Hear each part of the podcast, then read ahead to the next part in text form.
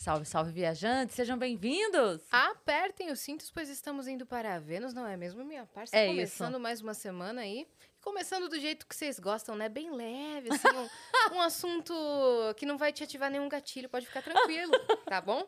Estamos aqui com ele, Rix Aver... oh, Rix Averbach, né? Boa, Rix boa. Averbach. Ele é Perfeito. perito criminal e ele tá aqui para trocar uma ideia com a gente sobre isso, né? É isso aí, Yas, boa tarde, Cris, boa tarde. Muito obrigado pelo convite. Adoro esse podcast aqui, esse cenário, pô, maravilhoso, muito legal conhecer pessoalmente. Prazer estar aqui com vocês. Prazer é que nosso. honra, que legal. Ele Vamos tava... falar sobre assuntos bem leves hoje, bem tranquilos.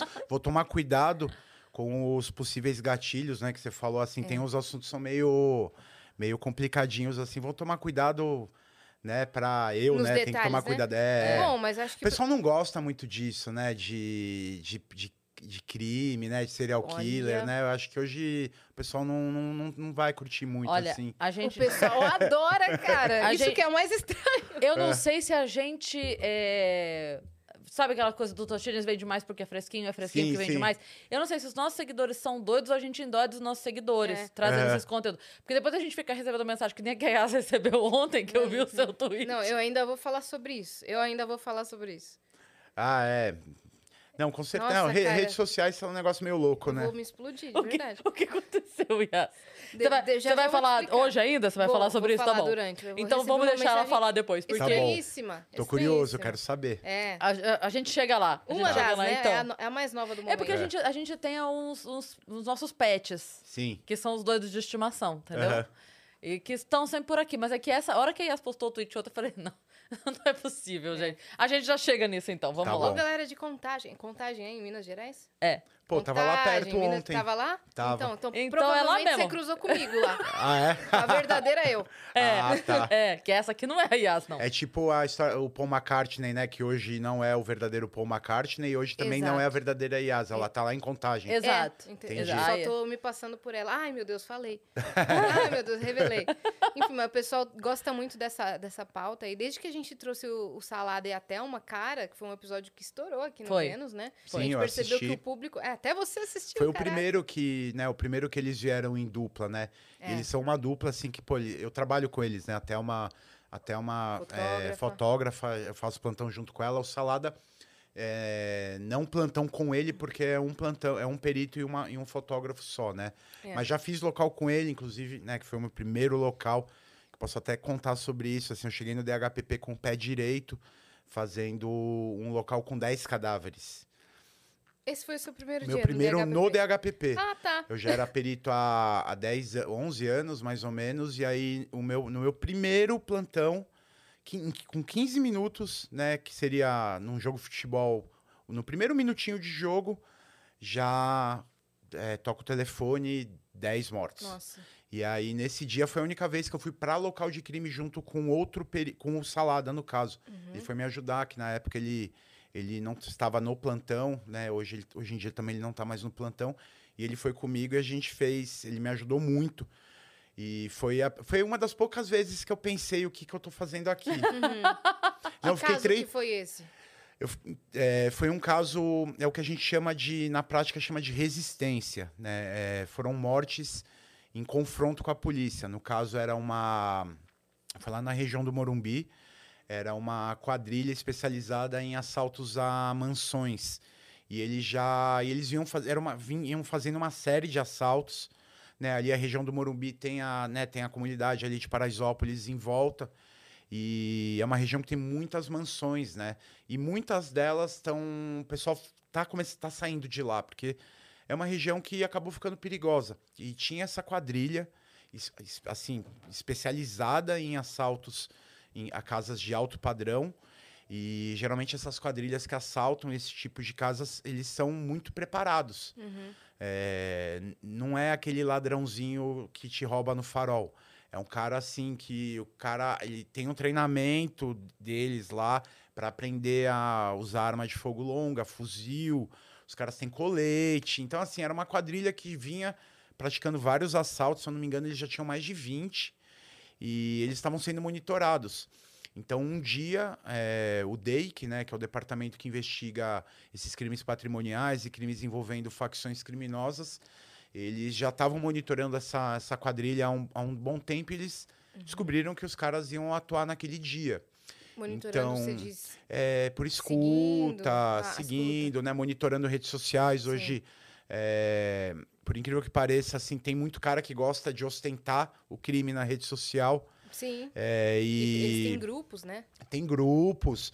Fe- Hoje eu, não, eu, eu saí do Facebook faz um tempo, mas eu lembro de ver no Facebook, é, sei lá, o Corre da Zona Leste. Aí tinha, o- era o grupo lá, que- e aí você vê que é de ladrão, né?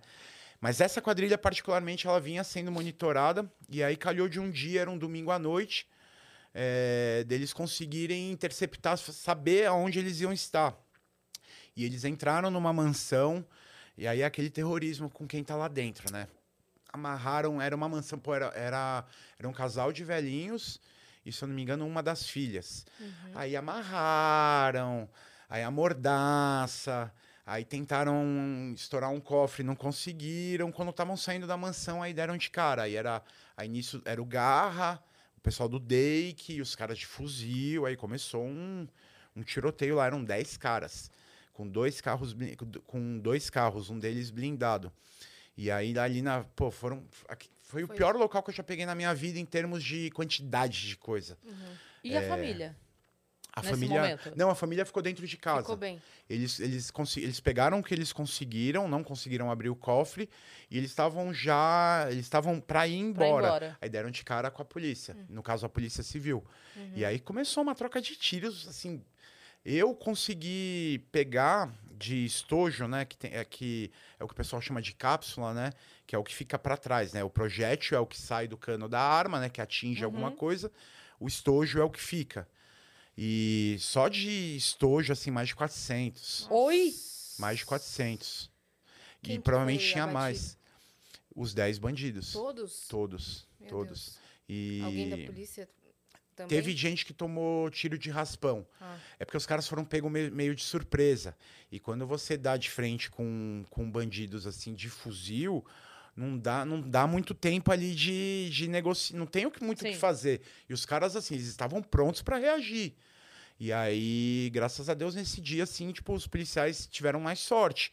É, teve tiro de raspão na orelha, mas assim, ninguém foi de fato baleado. E o chefe da quadrilha estava participando da, da ação naquele dia, o carro blindado. Isso aí tudo saiu, né? Tem, tem reportagem, tem foto.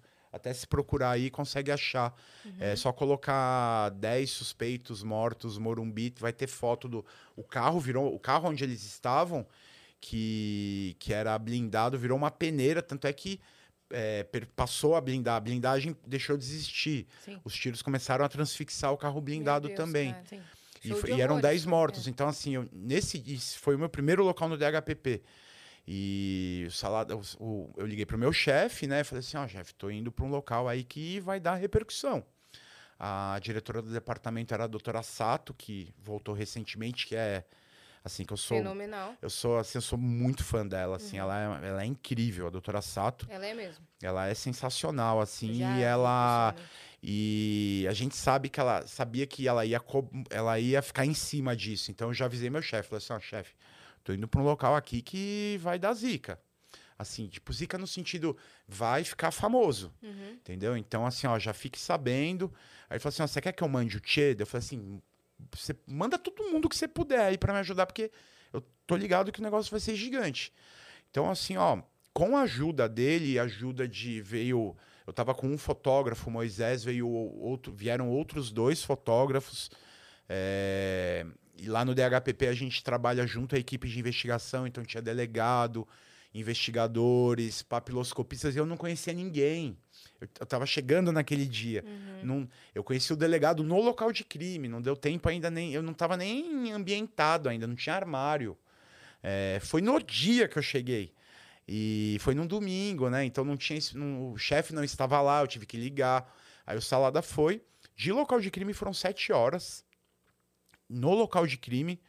Aí, né, arrecadei mais de 400 vestígios. E fora os, os estojos, tinha, tinha colete, tinha carregador de fuzil dos, do- dos bandidos, né? Tinha roupa, carteira, cada um com um celular. Então, trouxe, levei tudo aquilo de volta ao DHPP, mais quatro horas separando por calibre, fotografando, e depois mais cinco horas sentado com o escrivão para apresentar tudo aquilo, porque tudo que a gente arrecada, o que não vai para o laboratório, a gente precisa apresentar à autoridade policial. Uhum. E, isso, e tudo isso é, form, é né, tem uma formalidade. Porque Então tem um negócio que... que- chama cadeia de custódia, né? A gente precisa seguir certos procedimentos que são burocráticos para garantir que aquilo que a gente está coletando no local de crime é a mesma coisa que vai ser examinada depois, para não para ficar claro, para ficar tudo registradinho, para não, não ter a dúvida de que alguma coisa foi trocada, sabe? Uhum. Sim. É, Porque Quando- tudo isso vira prova, né? O que eu ia te perguntar é o seguinte: quando você viu o caso que era e que ligou pra falar, ó, aqui vai, vai ser zica e tal, você, você sabia que ia ser pela quantidade de mortos, pelo confronto? O, o que que liga? Quero dizer assim, o que que significa pra vocês? Ó, isso aqui vai, vai virar Não, assim, mídia. Ó, em primeiro lugar, porque era uma resistência da Polícia Civil. Não é tão comum, a maioria é. A Polícia Civil ela é a polícia investigativa, né? Então ela não está geralmente fa- patrulhando as ruas, né? Então, assim, quando você vê uma viatura da Polícia Civil na rua, o cara está indo fazer algo específico. Ou está indo cumprir um mandado de prisão, ou está indo para um local de crime, quando é o nosso caso, DHPP, ou está indo de uma delegacia até a outra. A Polícia Civil não fica, via de regra, ostensivamente patrulhando a rua. Geralmente, as mortes em confronto são com a PM, que é a, que é a polícia que, que é a polícia ostensiva, que é aquela polícia que está na rua fazendo patrulhamento.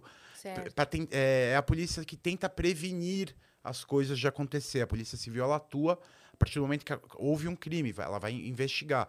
Então, primeiro, por ser uma resistência da Polícia Civil, não é uma coisa tão, tão comum. Uhum. É, segundo, pela quantidade de, de, mor de, de, de cadáveres, né? 10 não é uma coisa também todos os dias. Tanto é que, desde que isso aconteceu, o máximo que eu. Que o, o caso com o maior número de cadáveres que eu peguei foram seis.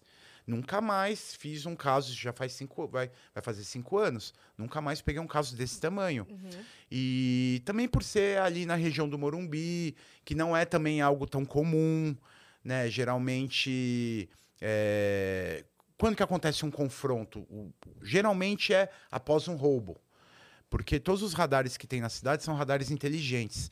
Então, a partir do momento que você fala, roubam seu carro, você liga um 90 e fala assim, ó, roubaram meu carro, a placa, a placa é tal. Isso vai para o sistema da Polícia Civil e da Polícia Militar. Então, quando esse carro passa num radar, isso apita lá. Então, a viatura que está na área vai procurar o carro. Então, geralmente é a Polícia Militar. Então, isso não, acon- não, é, não acontece tanto no Morumbi, porque não é tanto lá que, roub, que roubam. As pessoas estão meio que saindo ali da região, né? Porque a região está ficando perigosa. É, então, assim, es- esse conjunto de coisas já me levou a. Eu, já sabia que era algo um pouco diferente. Uhum. Entendeu? É, Então eu já liguei. Mas, mas isso é comum. Eu sempre ligo pro.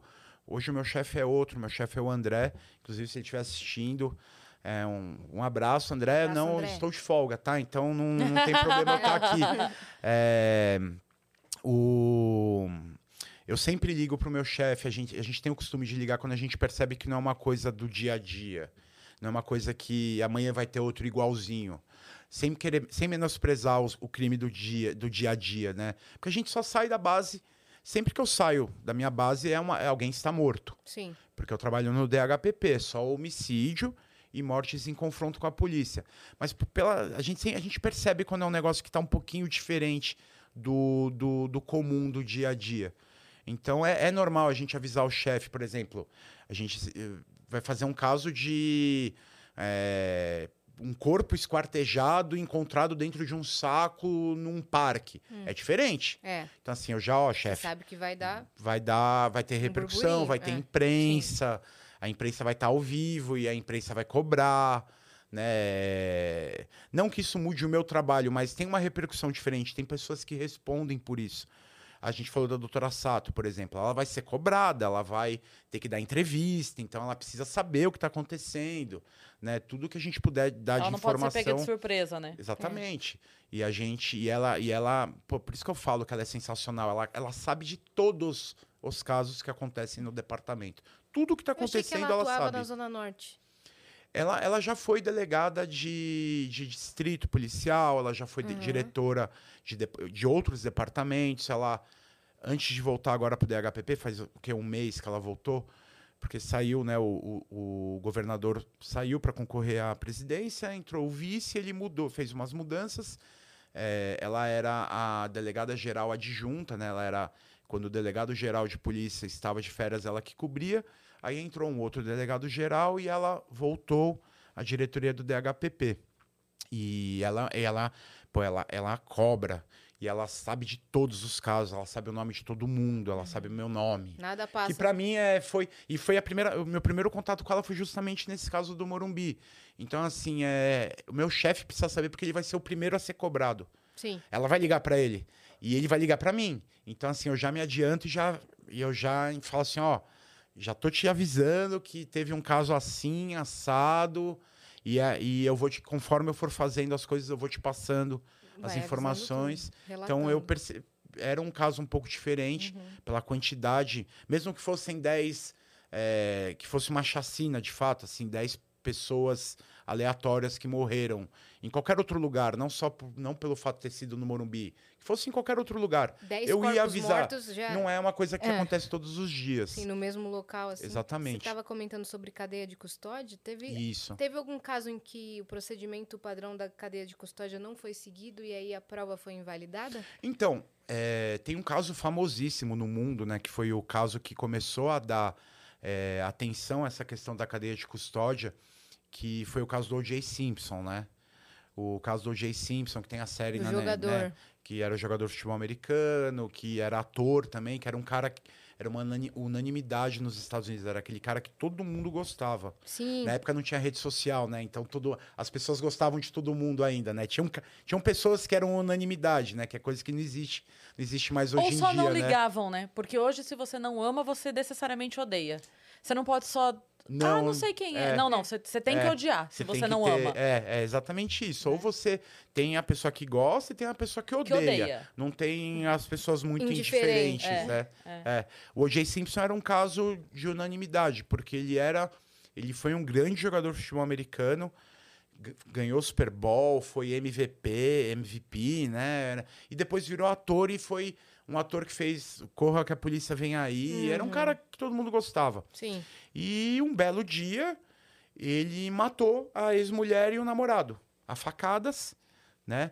E aí teve aquela famosa cena da perseguição nas estradas da- do, do, do Ford Bronco branco, E as um monte de viatura atrás. atrás, é. Sim. É desse caso. Aí o que aconteceu? Todo mundo sabia que ele tinha matado. E tinha prova, tinham coisas provando que ele tinha matado. O problema foi que houve, é, além da questão racial, né, que teve também o fato dele, há pouco tempo antes do caso do O.J. Simpson, teve o caso do Rodney King, que foi um homem negro. Na época não era todo mundo, não tinha celular, né? Então uma- tinha uma câmera que pegou filmando um, um homem que era negro sendo tirado de dentro do carro e vários policiais de Los Angeles batendo nele. Que teve quebra-quebra na cidade, botaram fogo em um monte de coisa. Aí, quando tava dando uma acalmada nisso, teve o caso O.J. Simpson. E os advogados dele usaram essa questão racial, assim, para Pra dizer que ele estava sendo acusado. Pra dizer que ele estava sendo acusado pelo Obrigada, fato Dani. dele, dele ser negro. Só que o principal nessa história toda é que houve um problema, uma quebra na cadeia de custódia, que é o seguinte. É, uma das provas coletadas no local de crime, no, o sangue, o, o detetive ele, ele tinha que pegar aquela amostra e levar direto para o laboratório. O que, que ele fez? É, ele tinha ficado o dia inteiro ali na, ca- na, na casa, ele estava cansado. É Ele o, é deixou... o perito ou o detetive? Então, é que lá é diferente. Lá o, o, o, o trabalho que eu faço aqui é dividido entre duas carreiras diferentes. O detetive, o detective, Sim, que a gente E vê nas o- séries, é, né? Nos e o filmes. CSI, que seria o, o, o especialista forense. Certo. Lá, o, o perito, o que seria o correspondente ao perito criminal lá, ele é mais um técnico, ele é mais um. Ele coleta vestígios e interpreta esses vestígios e dá um relatório. Quem vai é, olhar a dinâmica do fato, quem vai pegar essa interpretação e transformar num, num documento explicando a dinâmica é o detetive. Aqui no Brasil, não, sou eu mesmo. E no meu lado, na medida do possível, eu vou tentar dar uma dinâmica. Lá não, lá o cara, ele é mais um técnico, ele é bem, é um cara, é bem técnico. Ele coleta os vestígios, faz o exame de DNA, faz o exame de balística e só depois o detetive vai pegar aqueles relatórios e ele vai interpretar aquilo. Aqui a gente interpreta também. Uhum. Então era um detetive que pegou o vesti que né, a- Coletou a- sangue. pegou o sangue que tinha sido coletado por um especialista forense lá, um CS, seria um CSI, né? Quando a gente fala de CSI, esquece a série, né? Aquilo que acontece na série não acontece em lugar nenhum do mundo. Lá o cara prende, é, é, interroga, cara faz coleta tudo. vestígio, o- é, faz tudo. Isso aí não existe, nem, nem aqui, nem em Las Vegas, nem em Miami, nem em Nova York. É, daquele Os jeito caras não. viajam, né? Não, é. É legal. É uma série legal, mas ela é muito longe da realidade. É, até para uma série, ela é bem longe da realidade. Porque tem séries que são menos. Que assim, que até tem alguma similaridade, tipo Dexter, por exemplo. Ela é mais próxima da realidade. Uhum. Também é fantasiosa, mas é mais próxima. E aí o que aconteceu foi que o detetive pegou essa amostra de sangue que ele tinha que levar pro laboratório. Vou colocar aqui daqui a pouquinho. eu- Claro. Fica daqui a pouquinho tranquilo. Eu, eu já bebo. É, se esfriar, a gente pega mais também, não tem problema. Então, o, o detetive, ele tinha que levar essa amostra direto pro laboratório. E ele devia estar cansado, porque eles estavam o dia inteiro lá na mansão, era uma mansão muito grande, e era um caso de muita repercussão. Então, os caras estavam sob um- uma certa pressão ali. Ele deixou o, o lacre, né, com o vestígio na viatura descaracterizada, parou na frente da casa dele, foi dormir. No dia seguinte, ele pegou a viatura e foi levar para o laboratório. Tem filmagem mostrando que ninguém mexeu no carro, que ninguém chegou perto do carro, que não aconteceu absolutamente nada. Mas só pelo fato dele ter, per- ele ter, eh, dele ter perdido a guarda daquele vestígio. Saiu de vista, É. Saiu não tava de vi- com ele, ele Isso. não tem como garantir Isso. 100%. Por mais que tivesse, tinha filmagem mostrando que ninguém mexeu no, na- no carro, é, ele que, houve uma quebra na cadeia de Sim. É custódia. porque daí, na real, assim, ok, você, você acha brecha, né? Porque assim, a câmera tava lá, beleza. Sim. Mas quem garante que aquela câmera de fato tava filmando e não tava com uma imagem congelada durante Sim, teria que cinco passar- minutos durante a noite, né? Sim, Porque sim. assim, a câmera tá é aqui. isso que o advogado vai falar. O advogado que o advogado vai buscar brechas. É. E se E- alguém pegou essa imagem, só congelou Sim. a imagem da câmera, durante cinco minutos alguém foi lá, abriu o carro, botou. Não, então, até daria para ter uma perícia né, nessa, nessas imagens para afastar essa possibilidade. Mas é, Qualquer tem isso brecha, também. Eles não querem saber. Não, mas o advogado, o advogado vai usar. E ele, ele tinha um time de advogados. Inclusive, um dos advogados era o pai das Kardashian. Sim. Né, era o sim. Robert na série, Kardashian. é, na série retratam bem isso. Foi assim que. Que Foi, essa- a- foi assim que. Foi em cima desse nome que surgiu a série da. Né, da Keeping American the- Crime Story? Ou não? Keeping Não, Up with the Keeping Up with the Kardashians. Elas são famosas, primeiro, porque o pai delas. É, óbvio, né? Elas têm os méritos delas lá que elas foram desenvolvendo. Mas, Mas o nome aquilo da começou. Né, é, por que, que a Kim Kardashian ficou famosa com o sex tape dela lá? Porque ela era a, a filha do Robert Kardashian. família. Aí um ela virou. renomado. Sim. Aí ela virou a, elas viraram o que elas são hoje. Mas ele era, ele era um dos advogados, ele era mais amigo do, do ele era muito amigo do Jay Simpson, as famílias eram amigas, né, na época que ele era que, que a Chris, né, a, a mãe da que hoje é Chris Jenner, né? Isso mesmo. Ela era a Chris Kardashian, ela era muito amiga da Nicole, que é a vítima desse homicídio, junto com o. Eles falam amigos, né? Mas é, todo mundo sabe né, que eles tinham um relacionamento ali amoroso, ela e o cara que morreu junto com ela. E aí, esse foi um dos motivos que fez com que o mundo come... falasse assim: "Opa, caramba, é, todo mundo. Existe esse tipo de problema de procedimento no mundo inteiro. E aí, esse caso fez com que o- as pessoas começassem a prestar mais atenção nessa questão da cadeia de custódia. E ele foi absolvido? Foi absolvido. Todo mundo sabia, entendeu? Todo mundo, assim, não havia dúvidas que ele tinha cometido aquele homicídio. O problema é que a- uma das principais provas teve que ser descartada. Sim. Sim.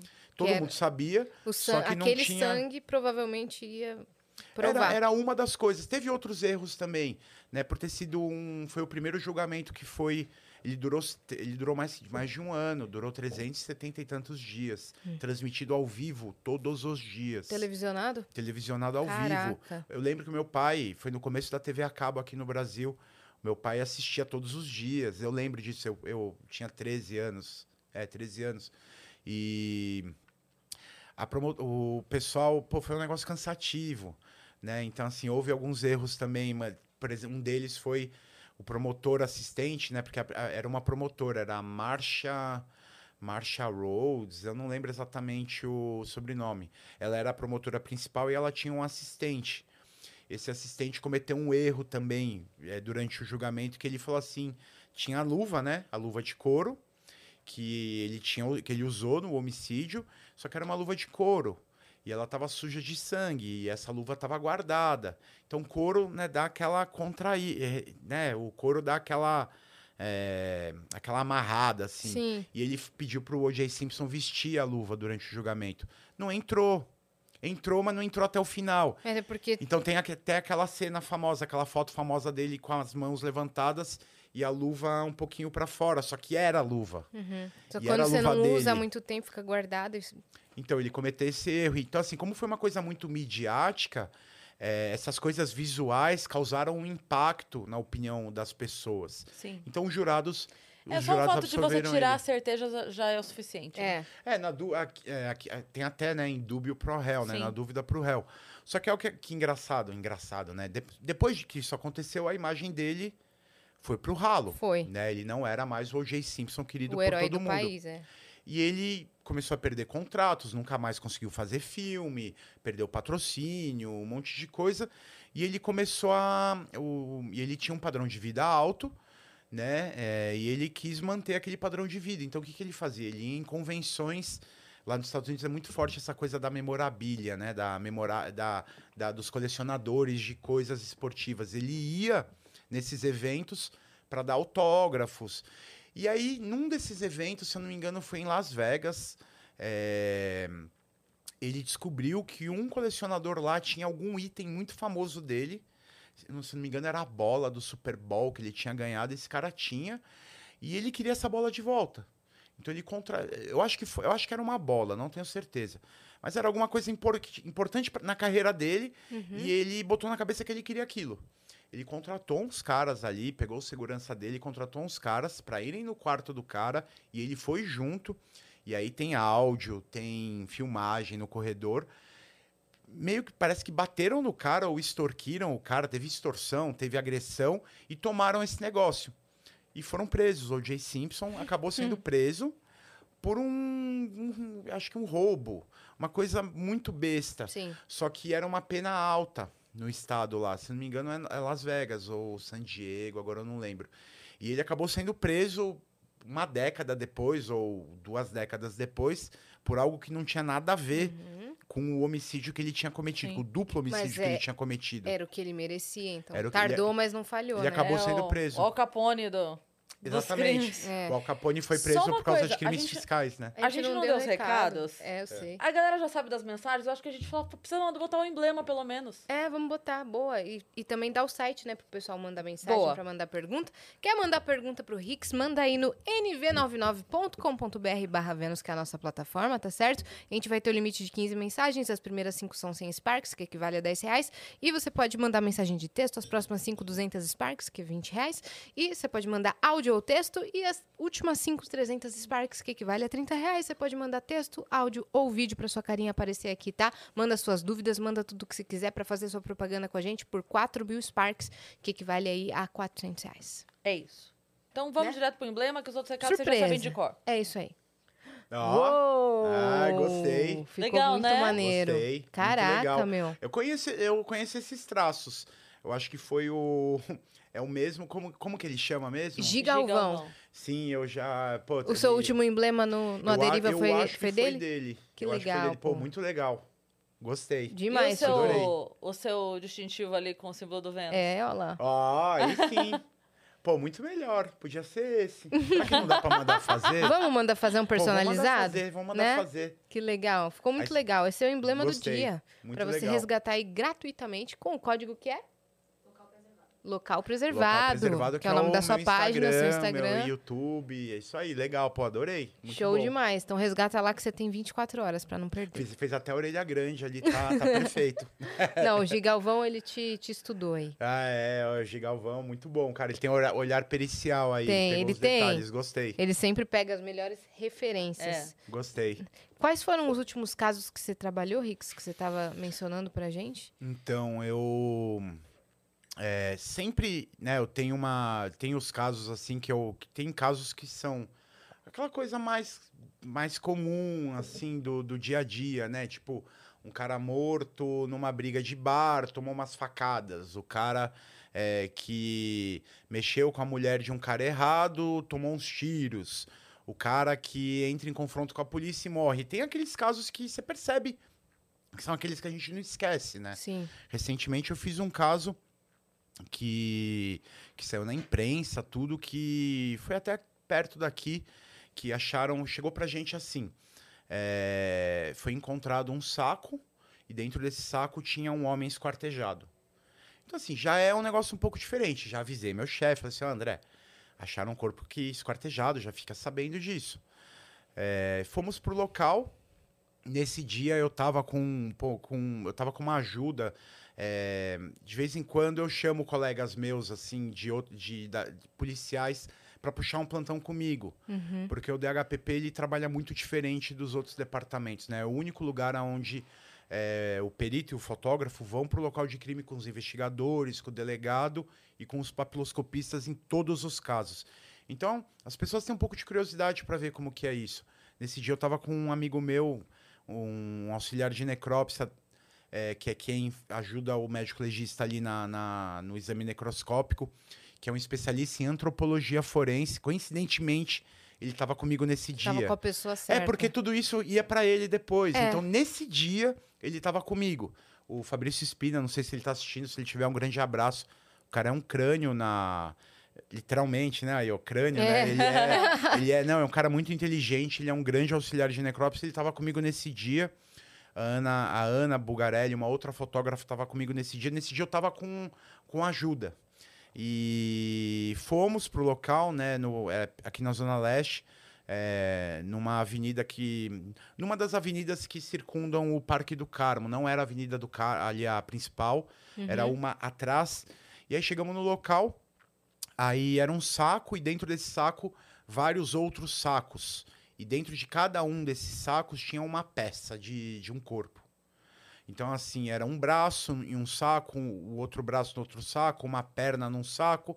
Conforme eu fui tirando, eu- a, gente, eu já, a gente já viu, opa, peraí, não é. Porque a gente percebeu que era uma mão diferente da outra, então assim, opa, peraí, não é um só. Não acredito. É. E não é masculino, né? Porque chegou pra gente que era um homem esquartejado. Uhum. E conforme a gente foi tirando, eh, a gente percebeu que eram duas mulheres. Né? E eram duas mulheres, dava pra ver que uma era mais nova e a outra era um pouco mais velha. Né? Então, assim, e, e ele estava lá comigo, então ele me ajudou a dizer, ó, isso aqui.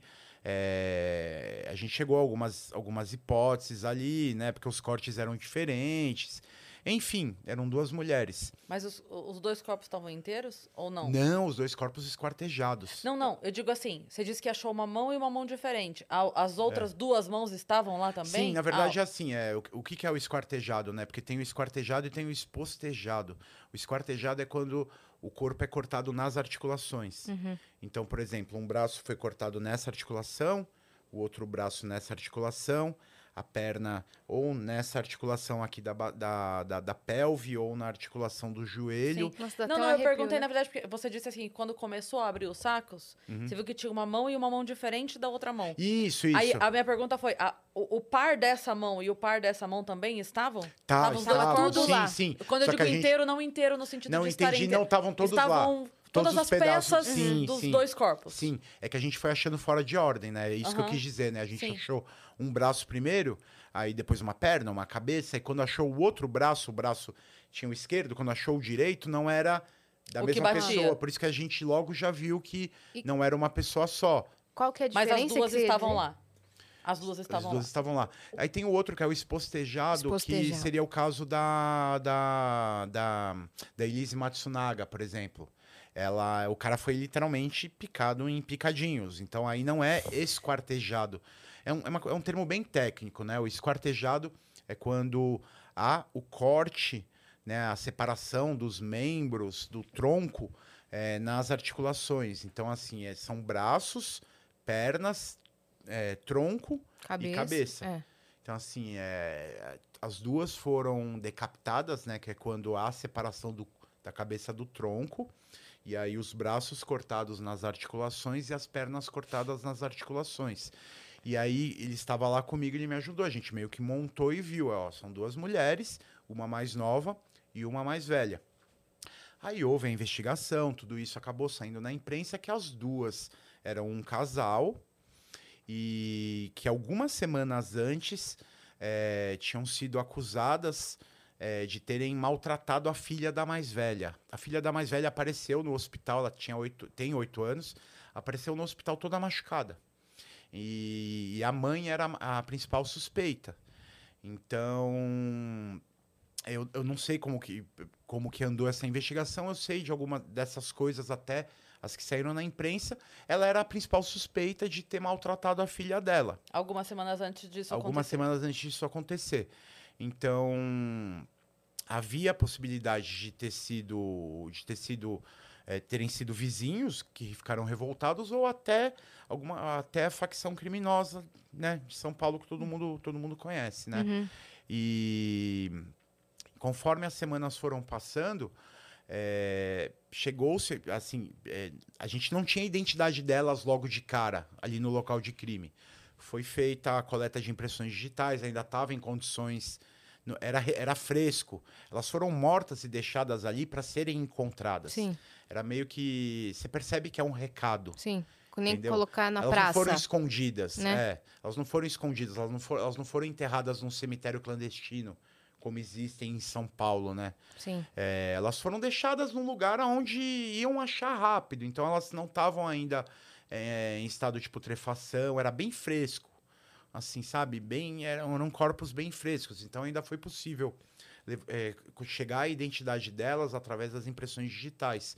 E quando se levantou a impressão digital da mais velha, é, chegou-se à conclusão né, que ela era a mesma mulher, a mesma pessoa que estava envolvida num crime que aconteceu dois anos antes, de um que talvez vocês até lembrem, não sei quem está assistindo talvez lembre, de um que era o caso que ficou famoso assim, era um menino Matheus. Era um menino Já ouvi de, falar. eu acho que ele tinha quatro ou cinco anos, ele era autista e ele estava com a babá numa praça. Essa babá era a namorada da mãe dele.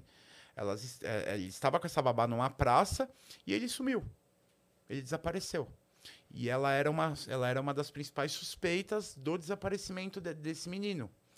E então aí, né, corta para 2022, essa mulher aparece esquartejada junto com a atual namorada e após uma, uma suspeita de que ela tinha agredido a própria filha. Então, a, aquela mulher de dois anos antes que foi investigada e o menino acabou nunca sendo encontrado, uhum. é, a gente fez. Eu, eu, eu não fiz. É, eu fiz um dos locais. A gente fez. Porque quando há uma investigação, a gente a, a, equipe de investigação começa a levantar várias coisas, né? Ó, oh, esse cara aqui é um possível suspeito, vamos fazer uma perícia na casa dele. Precisamos fazer uma perícia na casa dela. Então, muita gente atuou nesse caso. Eu fiz o, uma, a perícia na casa de um evento de um suspeito que acabou não se confirmando, enfim. É, esse menino acabou não sendo encontrado, mas a babá de dois anos antes, que era uma das suspeitas, né, de ter sumido com ele, sabe-se lá o que aconteceu com esse menino, ela aparece toda cortada, né, esquart literalmente esquartejada, junto com a atual namorada e a filha tinha sido agredida alguns dias antes e ela era uma das suspeitas, né? Uhum. Então, o menino não foi encontrado, mas ela acabou, né? A história dela Sim. acabou. E as duas tinham algumas passagens juntas ali. Eu acho que era tráfico de drogas as duas que foram encontradas, né? uhum. né?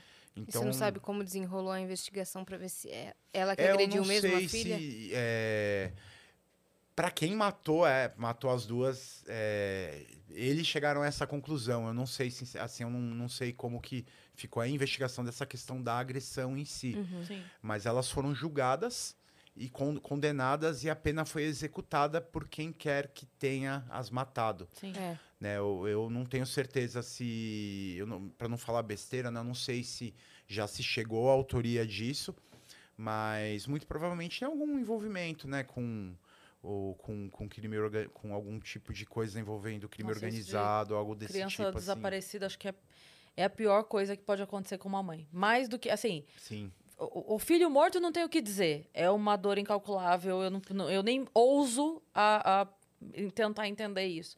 Mas eh, o desaparecido, Hum. eu acho que é muito pior porque você. Como é que você come? Como é que você dorme sem É. saber onde seu filho tá? Se tá comendo, se tá dormindo, o que, que tá acontecendo? Se tá sendo escravo, se tá. Servi sabe? É, nossa, pelo amor É, de eu Deus. acho que Acho que é. assim, é, eu sou pai também, né? Eu tenho uma filha também e mas mesmo antes de, de eu ter filha, para mim os casos envolvendo criança sempre foram os piores. Com certeza. E eu fico imaginando o problema de um, de um desaparecido é que você nunca tem o.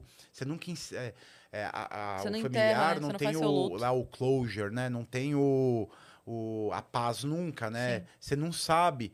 É, Você começa a imaginar, pode, é, provavelmente morreu, mas pode ser que não. Uhum. É uma esperança e uma angústia eterna. Sim. Até você Porque ter se, um se fechamento, não morreu, né? beleza. se- e ela não tá sendo Continua procurando Não, ou não? Se não morreu, ela tá então sofrendo, porque tá presa em algum lugar, Sim. né? Ela É. tá sendo torturada ou tá perdida Sim. e não tá conseguindo formas de comer. Outra Sabe-se pessoa lá o que tá pegou. acontecendo, né? É. Então, com certeza, esse- Não se essa tem paz. angústia, assim. Nossa. é, Qual o nome é daquele complicado. caso da menina italiana? Você sabe? Mad- é, Madeleine- Madeleine, não é? Não, sem ser essa daí. Sem ser a Madeleine. Putz, Aquela menina italiana que foi na. Que ela foi pro, pro balé. E aí, quando saiu da, da aula de balé, da aula de dança, ela nunca mais foi encontrada. Tá até na Netflix Nossa, esse eu, agora. não, esse eu não lembro. Deixa eu ver aqui. Eu não assisto muito coisas de true crime. Hum. Eu sei dos principais, assim, mas não é um. Na minha folga eu não vejo muito, assim, Posso perguntar uma outra coisa enquanto você Yara. pesquisa? Achou? Yara, tem a série, né? Tem a série. Yara, não tem? Tem, eu assisti. É. E aí, por causa dela, até se mudou a forma de, de coleta de DN DNA na Itália, alguma coisa assim, não foi? É, eu sinceramente, esse caso eu não lembro. Eu Não não, não, cheguei a assistir a série ainda, muita gente me indica. Uhum. Eu não assisti ainda, mas tem o caso da Mad- Madeleine, né? Que recentemente até parece que descobriram alguma coisa nova. Toda hora parece uma coisa nova, né? Desse caso. Nossa, esse caso é Esse é aquele tipo de caso que provavelmente nunca vai ser resolvido. É. Que, é uma, que é uma coisa que me perguntam muito. Me perguntam, pô, Rix, já teve algum caso que você não conseguiu resolver? Vários. E não só eu, a Scotland Yard, a, o FBI, eh, não é uma exclusividade brasileira. Tem casos que realmente nunca são descobertos. Sim. Mas É, esse e- da Madeleine é muito estranho, né? É, é, É. estranho. É muito esquisito. Eu ia É. te perguntar uma outra coisa. Aham. Tem uns- um, um tipo de programa, porque tem aqueles de investigação que tem de, tem de todo tipo, né? Tem uns Sim. que é só de mulheres que mataram, outros que é só de vizinhos que mataram. Tem todos os, Sim, sim. todos os segmentos, né? Sim. Tem um que é só de casos assim que passaram um tempo congelados Ah, os e depois de cases. X anos, Uhum. alguma um carro roubado na cidade tal pega um IPVA vencido, sabe assim? Sim, sim. Tal. Já aconteceu algum caso que vocês deram por perdido Uhum. e depois de alguns anos, caramba, não acredito. É, Esse fio de cabelo aqui levou pra pessoa. Que tem esses programas, eh, desses É, casos de- solucionados pe- depois a pessoa de já te- a, anos. a família já tinha desistido. Do arquivo morto. É, É, o, o- tem até a série, né? co- Cold o Case. Cold Case, né? Então, eu particularmente, eu não, né? Mas, assim, que eu tenha... Porque eu não tra- a gente não participa eh, da investigação, né? É, o perito, a gente até participa no- ali no local de crime e tal, mas tem investigações que, que casos que são resolvidos meses ou às vezes até um- alguns anos depois, né? Não é algo tão, é, tão raro né, de acontecer, porque tem coisas que. Tem casos que são resolvidos no próprio local de crime, que você já descobre quem é. A gen- aí a gente vai junto, se tiver que prender, a gente prende, se tiver que entrar numa casa junto ali, fazendo. Né, no, no procedimento policial ali, a gente entra. Uhum. é, mas caso meu mesmo, que eu saiba, não. Por enquanto, não. Né? Mas provavelmente em algum momento vai ter, porque não são todos os casos que são resolvidos, né? Em nenhum lugar do mundo. teve Sim. algum de algum É. colega seu que que te assustou assim ou que Ah, tem casos que são assim, pô, como eu falei, né? Casos envolvendo criança, né? Tem um caso, eu não lembro se a Thelma contou esse caso aqui, mas tem um caso que ela, ela e o Leandro, meu colega, atenderam da, da Raíssa, Da, Da criança menina. autista? isso. Ela Pô, esse contou. caso é um Esse caso que- matou a gente, assim. É, Uhum. esse é um caso que, que para qualquer um, para mim, assim, casos envolvendo crianças são, são complicados. Faz, faz, graças a Deus, faz tempo que eu não pego um caso em que a vítima é criança, né? Mas mesmo a gente ouvindo os detalhes, né? E a gente, e a gente tá lá dentro, então assim, eu vi foto, né? O, o caso foi apresentar. A gente tem. A gente de vez em quando faz umas reuniões técnicas para apresentar os casos mais diferentes para os colegas de equipe, né? Porque eu não trabalho com outro perito, né? Eu trabalho com os fotógrafos. E eu pego. E, então tem reuniões técnicas entre os peritos para a gente mostrar os nossos casos é, mais diferentes, assim. Eu vi, realmente, é, pô, é um caso. É um caso assim, pô, é revoltante, né? É, a gente é profissional ali na hora, a gente consegue é, neutralizar a re- a revolta, mas, pô, todos nós somos pessoas, né? Sim. Eu sou o Ricardo, perito criminal ali no local de crime, mas, pô, eu, eu tenho sentimentos, né? Eu tenho minhas opiniões. Nesse E- que tinha e- sido uma criança, sem ser Foi um, meni, um, É um menino, um, né? um projetinho ali de psicopata, É. né? Porque é assim que começa. que matou a criança, Porque a o psicopata, né, geralmente ele começa maltratando animais, né, é, matando gato, matando cachorro. Esse aí já começou matando, provavelmente ele já, já, já devia ter matado algum animalzinho, porque ele começa a matar pra ver qual que é a sensação, né? Porque o psicopata ele tem é, ele não tem a habilidade que a gente tem de certos sentimentos, né? Uhum. que não é nem não é, não é uma coisa psico, é, ele ele não escolhe não ter, ele simplesmente nasce sem aquela capacidade de amar, né, de, ou e de odiar. Então para ele é uma coisa natural. Então assim, o cara em busca de sentir alguma coisa para Ele ver vai o que no extremo. é, para ver se ele começa assim, né? Depois, não É. quero dizer que, é- que o cara continua assim o resto da vida. Ele vai matando mesmo porque é o, é o que ele faz. Deixa e ele não sente igual a gente, né? Então o negócio começa ali. Esse menino ele tinha dezo- é, 12 anos. Meu Deus, Ele cara. era amigo da, dela, ele era amigo da família. Ela estava com ele porque ela confiava nele. Uhum. Entendeu? E aconteceu tudo aquilo. E, a, e a Thelma contou isso, né? Quando eles chegam no local de crime, ele tá lá chupando um pirulito. É, Sim. Como se nada tivesse acontecido. É. Então, pô, o que, que você vai fazer com uma pessoa dessa? Ele não vai melhorar, ele não Sim. vai virar, Sim. ele não vai. É o tipo de coisa que não tem e, e ele ressocialização. tinha consciência do que ele tinha feito. né? Tinha, Tinha. ele estuprou e matou. É. Né? Não foi uma coisa tipo sem querer, matou. Ou- Tropecei, né? Não, É. ou é, tem alguma coisa psicológica envolvida, assim, digo, de surto, né? Não foi isso. não, ele, ma- ele, ele escolheu fazer aquilo. Né? É complicado, né? A gente recebeu aqui a doutora Ana Beatriz e ela falou bastante sobre isso. E quando Uhum. ela veio, eu perguntei para ela, porque ela, ela comentou que no Brasil é, você só pode dar o. o, é, como fala? É, ai, meu Deus, quando o médico dá. Não é o atestado, é tipo. Caramba. Laudo? O laudo, obrigada. De, De, de psicopatia. psicopatia com mais de 18 anos. Uhum. E aí eu perguntei pra ela se ela, pessoalmente, acreditava que deveria se poder fazer isso antes, até pra você ter um tratamento diferente com, com aquele jovem, né? Que Sim. porque é, com 18 anos você já teve aí bons anos É. de força física atuante.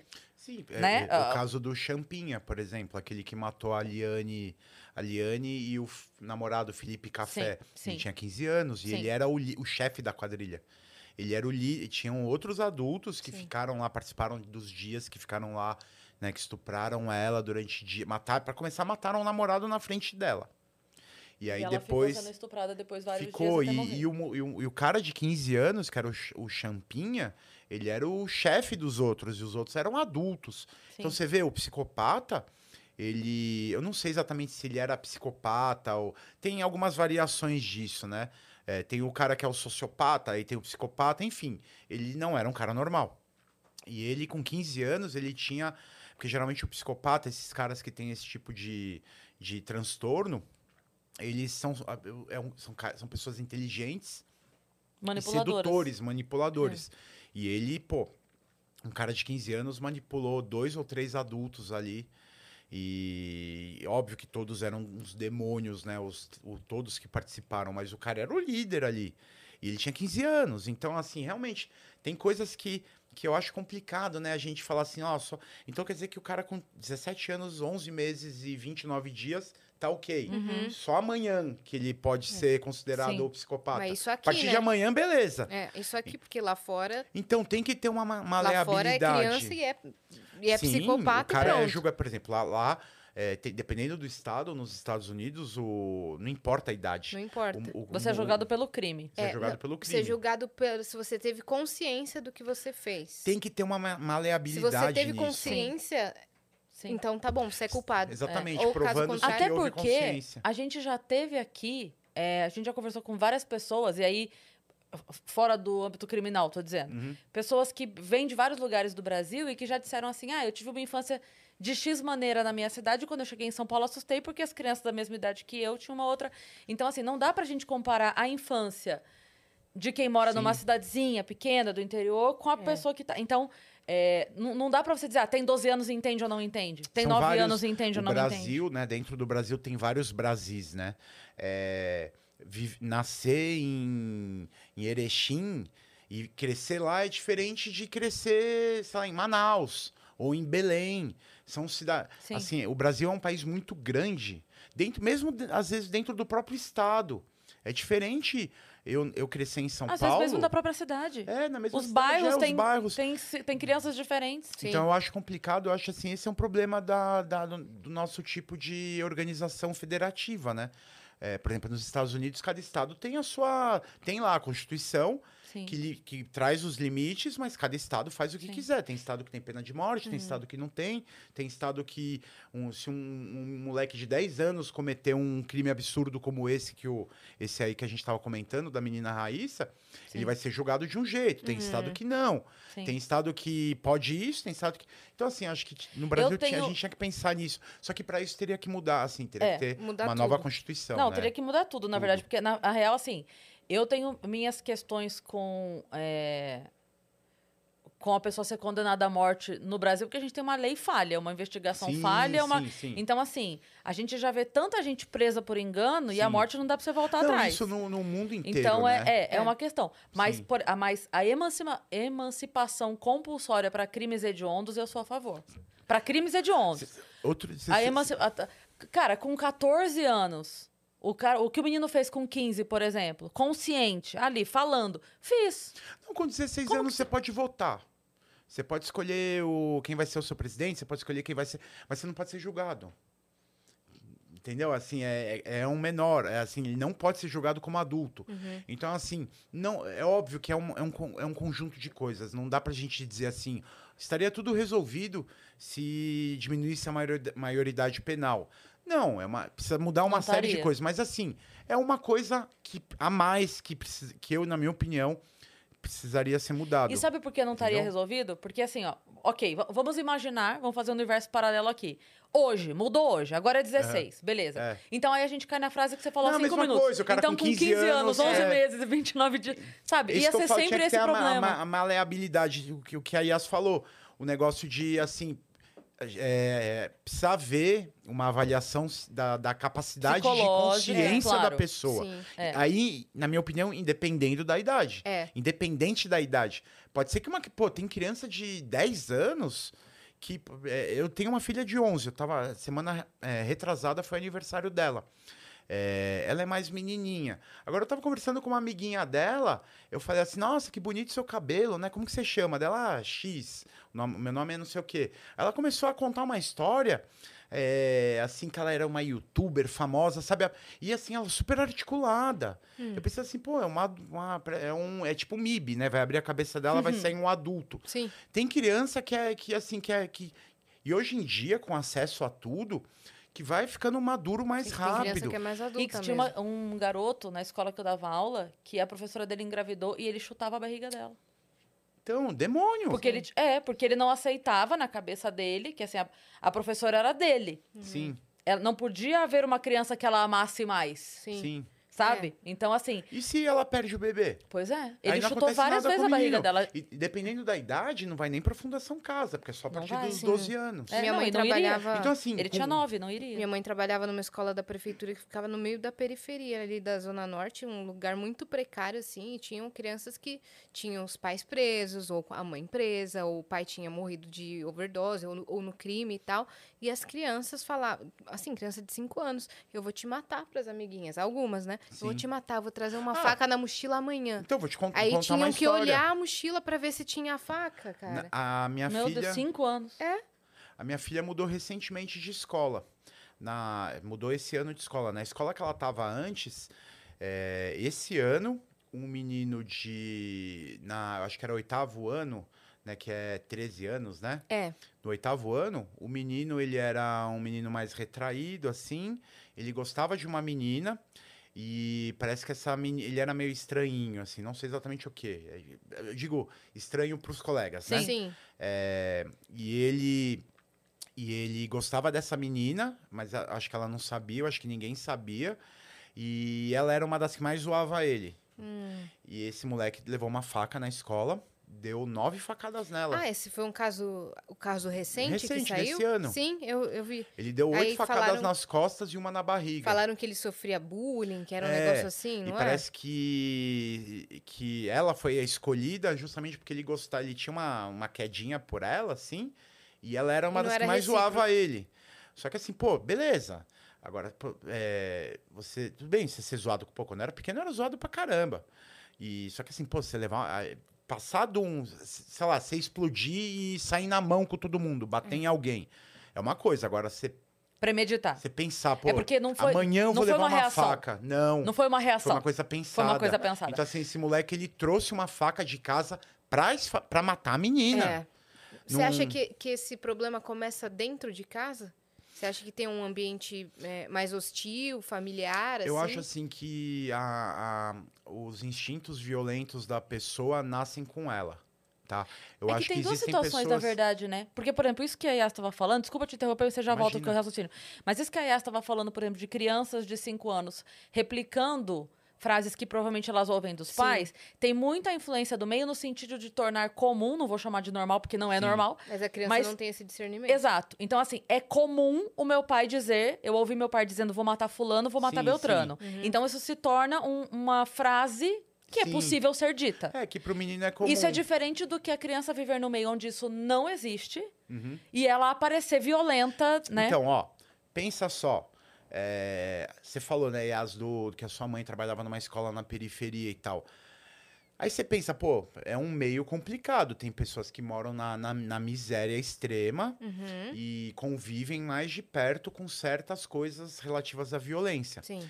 Mas se você parar pra pensar, se você pegar estatísticas, é, numa comunidade, por exemplo, Paraisópolis, 90 e tantos por cento das pessoas acordam quatro e meia, cinco horas, Com pegam certeza. um ônibus, atravessa a cidade inteira para trabalhar, voltam uma hora da manhã, de segunda a sábado, às vezes de segunda, de domingo a domingo. E não gostam de conviver com as pessoas que agem E não diferente gostam. disso. A gente só não fica sabendo muito Uhum. disso porque tem a- né, uma certa lei do silêncio ali Sim. eles não podem falar. Mas o que eu quero dizer é o seguinte: é, eu, eu não acredito na questão do meio sendo o determinante principal para uma pessoa ir para o crime. Porque se isso, se isso fosse verdade, a gente não teria crime de colarinho contrário, né? A gente não teria rico roubando Sim. e a gente não teria pobre trabalhando. Todo mundo ia ser bandido. E a estatística que você disse seria o contrário. Seriam 90 e tantos por cento das pessoas sendo Bandido. bandidos. Sim, e não, e não, e não é. A maioria das pessoas que moram em favelas, né, que hoje a gente tem que falar comunidade, mas que moram nessas condições são honestas. O cara não gosta de, de, de voltar para casa uma hora da manhã para acordar às quatro e meia e não conseguir dormir porque tá tendo pancadão na frente da Sim. casa dele. Só que ele não pode falar. Ele não pode chegar e ligar um 90. Sim. Mas você pode ter certeza que quando a, a viatura aparece lá e acaba com o, Ele fica com a zona, feliz. ele fica feliz porque, porra, ele quer trabalhar. Uhum. Ele, né? ele não quer, ele não quer é, o cara traficando droga na frente da casa dele. Ele tem filho, tem filha, ele não quer que o filho e a filha entrem nisso. Então, essa coisa, isso é uma coisa, essa teoria, né, de que é, o criminoso é criado determinantemente pelo ambiente onde ele vive, Sim. vem muito o de homem Foucault, é bom, né? o meio corrompe. É, de Michel Foucault, né? E, nossa, eu acho isso totalmente errado. Porque se fosse assim, não teria político ladrão.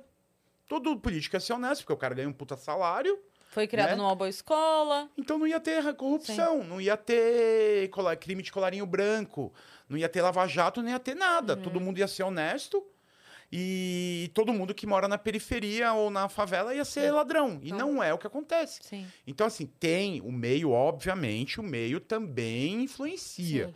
né? Porque é óbvio, né, que o cara vivendo na miséria, o cara quer sair da miséria. Agora, ele vai escolher. Ele pode escolher ser criminoso e trabalhar. A maioria escolhe trabalhar. Esse cara que escolhe ser criminoso, ele, ele, nasce, eh, assim, ele nasceu para aquilo, Uhum, sabe? Já tem E- essa predisposição Pô, genética. e eu, e eu te digo, tanto é que tem casos em que, que a gente vai atender que o, que o cara morreu no confronto com a polícia.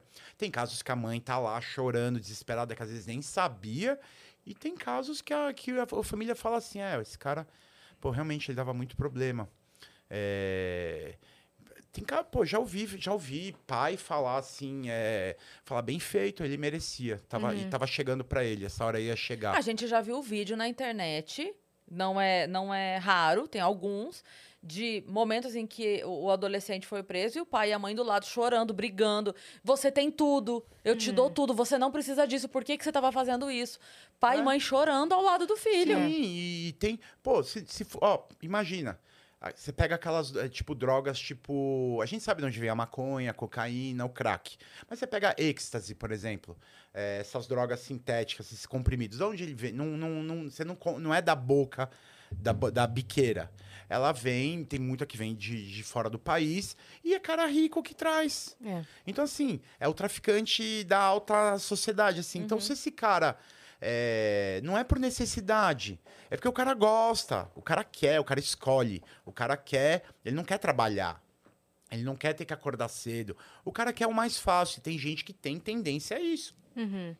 Isso aí não, não tem como a gente negar um negócio desse Sim. sabe? Então, assim, ó, o meio, ele tem uma certa influência, mas, na minha opinião, assim, não é é, de longe a coisa determinante, o que vai colocar o cara no crime Sim. ou não vai. Sim. É, É um uma escolha. genético. É uma escolha, Sim. sabe? mais é o uma escolha. meio. Ma- acha que o é um... meio, não, o meio também, lógico, você viver É um num, num- lugar ambiente. Imagina, o filho desse ladrão, o filho do traficante, pô, ele vive num um meio muito tóxico, né? Literalmente, né? Então, assim, pode ser que ele tenha uma tendência maior, só que eventualmente ele vai olhar aquilo e vai falar assim: eu não quero isso pra minha vida. E eu digo assim: eu tinha um amigo. Na verdade, era um casal de amigos, né? Era o meu amigo e a filha mais no... e a irmã mais nova. O pai deles, quando a gente era pequeno, fumava maconha. E, e os dois, assim, cresceram totalmente. Assim, eles odiavam maconha. Você pensa, pô, o cara vive na casa ali, vai ser uma casa tipo casa do Titi Chong, né? Todo mundo vai fumar. Não, os dois odiavam porque eles viam o pai e eles achavam aquilo lamentável, na opinião deles ali quando eles eram crianças. Então, assim, não, não é só o meio. Porque se fosse o meio, eles também iam fumar. Sim. Uhum. E os dois, e nenhum dos dois foi por. Não, não, tô, não tô nem falando que é errado, eu tô dizendo assim, eles não gostavam daquilo, Sim. entendeu? Então, E eu tenho eles uma outra viam coisa. aquilo e eles não virou um negócio proibido na vida deles. Tem uma Entendi. outra coisa também que o discurso de dizer que é, a pobreza leva a esse tipo de atitude Não. desmerece todo mundo pobre e maioria- trabalhador. A maioria. Desmerece, porque que é a então maioria. eu tô aqui me ralando à toa, eu podia roubar então? É. Né? Que é a Eu tô, maioria. eu, tô, eu tô acordando, como você disse, quatro e meia da manhã, pegando três condição, me ralando o dia inteiro de idiota? O, É. o, o certo pra esse meio em que eu vivo era agir assim, porque é isso que estão falando. Ó, o É mesmo- muito foda. E digo mais, a galera que mora perto detesta mais ladrão do que os ricos. Porque Sim. pra pessoa pobre, o celular que ela tá pagando em 12 vezes, que ela tá se matando de trabalhar, ela não Vale tem seguro do mais. celular. Ela precisa pra saber se no dia seguinte vão chamar ela pra trabalhar de novo, porque muitas Sim. vezes fazem bico. Então, o, o rico, ele é roubado, no dia seguinte ele vai na loja e compra outro celular. Sim, aquele celular pro pobre que dói. pobre. E, ele, e, e são roubados também. Sim, Entendeu? Se, sim. Você pensa assim, ah, se o cara se fosse tipo Robin Hood, assim, tipo, o cara rouba dos ricos para dar aos pobres. Ele não, ele rouba do, do rico, rouba do pobre, e ele não, Não tá rouba nem pra dar pra ninguém, ele rouba pra ele. O cara é, ego- é ladrão, é egoísta, é sangue ruim, o cara não quer saber de ninguém. No máximo ali o filho, o filho assim. Mas assim, pô, é, hoje em dia a gente vive é, uma situação assim que, por exemplo, você não pode ter moto. Não pode ter moto em São Paulo, né? Porque vai vir, vão vir os caras ali, vão te roubar. O cara às vezes vai te matar sem você ter feito nada. Só pra levar a moto. Não, e às vezes assim é pra dar um rolezinho no final de semana na- no baile funk ali, pra passar o final de semana com a moto, de- andando da- de moto dentro da favela ali, É. pra, né, pra, pra, Ostentar. pra ostentar. Então, assim, hoje, essas pessoas, é, o cara não dá valor a nada. Ele não dá. Não, é uma perda total da humanidade, sabe? E isso não tem a ver só com o meio. É um agravante, obviamente, assim, pô, viver na miséria deve ser uma merda. Sim. Mas não é só isso, porque se fosse só isso, a maioria das Não pe- teria ninguém todo mundo lá. ia ser ladrão. Uhum. E todo cara rico ia ser honesto. Sim. Nem todo cara rico é honesto, nem todo cara pobre é ladrão. É, é- Sim. é isso que acontece. E no Sim. caso de, de serial killers, você acha que antes da primeira morte, antes da primeira, do primeiro assassinato, a pessoa não. não o que, que eu queria perguntar é assim: é, depois da primeira morte, você acha que a pessoa tem uma reação química no cérebro que faz ela se sentir muito satisfeita em matar, e ali desencadeia um monte de mortes, e antes ela só teve a vontade de matar? Ou você acha que não, a pessoa já Então, nasce serial killer? Assim, eu, não- eu Já não, nasce né, querendo não tenho- matar, matar, da- matar. da- né, eu não tenho essa formação específica, assim, para falar da, da parte química, assim, mas o que eu vejo e o que eu já li, já estudei sobre isso, geralmente eles começam com, com, esse, com maltra- maus tratos a animais, né, matando, matando um cachorro, um gato, alguma coisa, porque eles não conseguem sentir. Então eu É o acho que prazer em torturar. eles come... Não, é, eles começam a buscar, é, a, a experimentar situações para ver se eles sentem alguma coisa, Uhum. né? Então, o cara... Por isso que eles guardam, o, o, né? Tem aquela coisa do troféu, né? De guardar alguma, alguma lembrança, alguma coisa assim.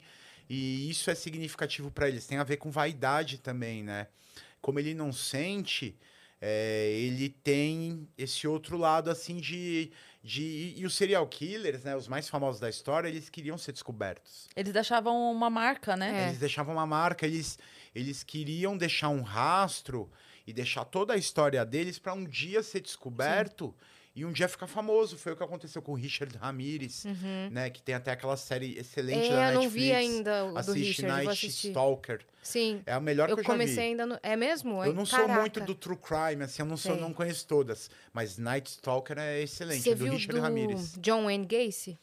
Que é o do palhaço, né? É. eu que li o saiu livro. na Netflix eu li também. o livro. Eu li o livro. O Ted Bundy, por Ted exemplo. Bundy. Eles eram caras assim, eles não queriam ser descobertos no primeiro crime, né? Porque senão não ia ter toda, todo o acervo criminal dele. Mas são caras que você percebe assim, o cara, ele não faz tanta questão assim É. de fazer de um jeito diferente pra, pra nunca ser pego. O cara, ele- no fundinho, ele, ele quer um dia ser pego pra ele, São pra ele ter tudo reconhecido. Exatamente, ego- É. egocê- egocêntricos, vaidosos. Tanto que o cara na, quer um dia ser descoberto, né? Na fita de gravação do último julgamento lá do, do John Wayne Gacy, que ele matou 27, mais de 27 pessoas, é que foram encontrados Sim. 27 corpos debaixo da casa dele. Sim. 27 corpos. Que é que ele até aparece no Mind, naquela série Mind Hunter, né? Ele é um dos É. entrevistados. Aí ele fala assim: é, olha como eu sou bom.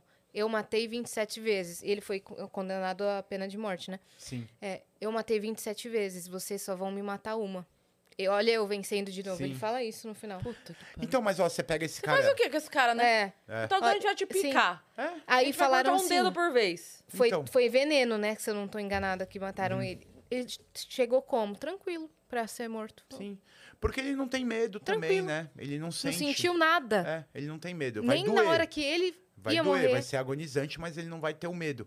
É. Esse daí que eu falei, o Richard Ramirez, né, que é Hum. da série Night Stalker, Ele foi um cara que foi muito difícil de, de conseguir empreender ele. Isso que é Eram o legal mulheres da que série. ele atacava? Ele atacava qualquer pessoa. Ah, Então, assim, ele era um serial killer diferente. Ele não tinha modus operandi, ele matava facada, ele matava por estrangulamento, hum. por esganadura, ele matava dando tiro, ele, ele estuprava, às vezes não estuprava, tinha vítima criança, vítima idosa, vítima homem, vítima mulher.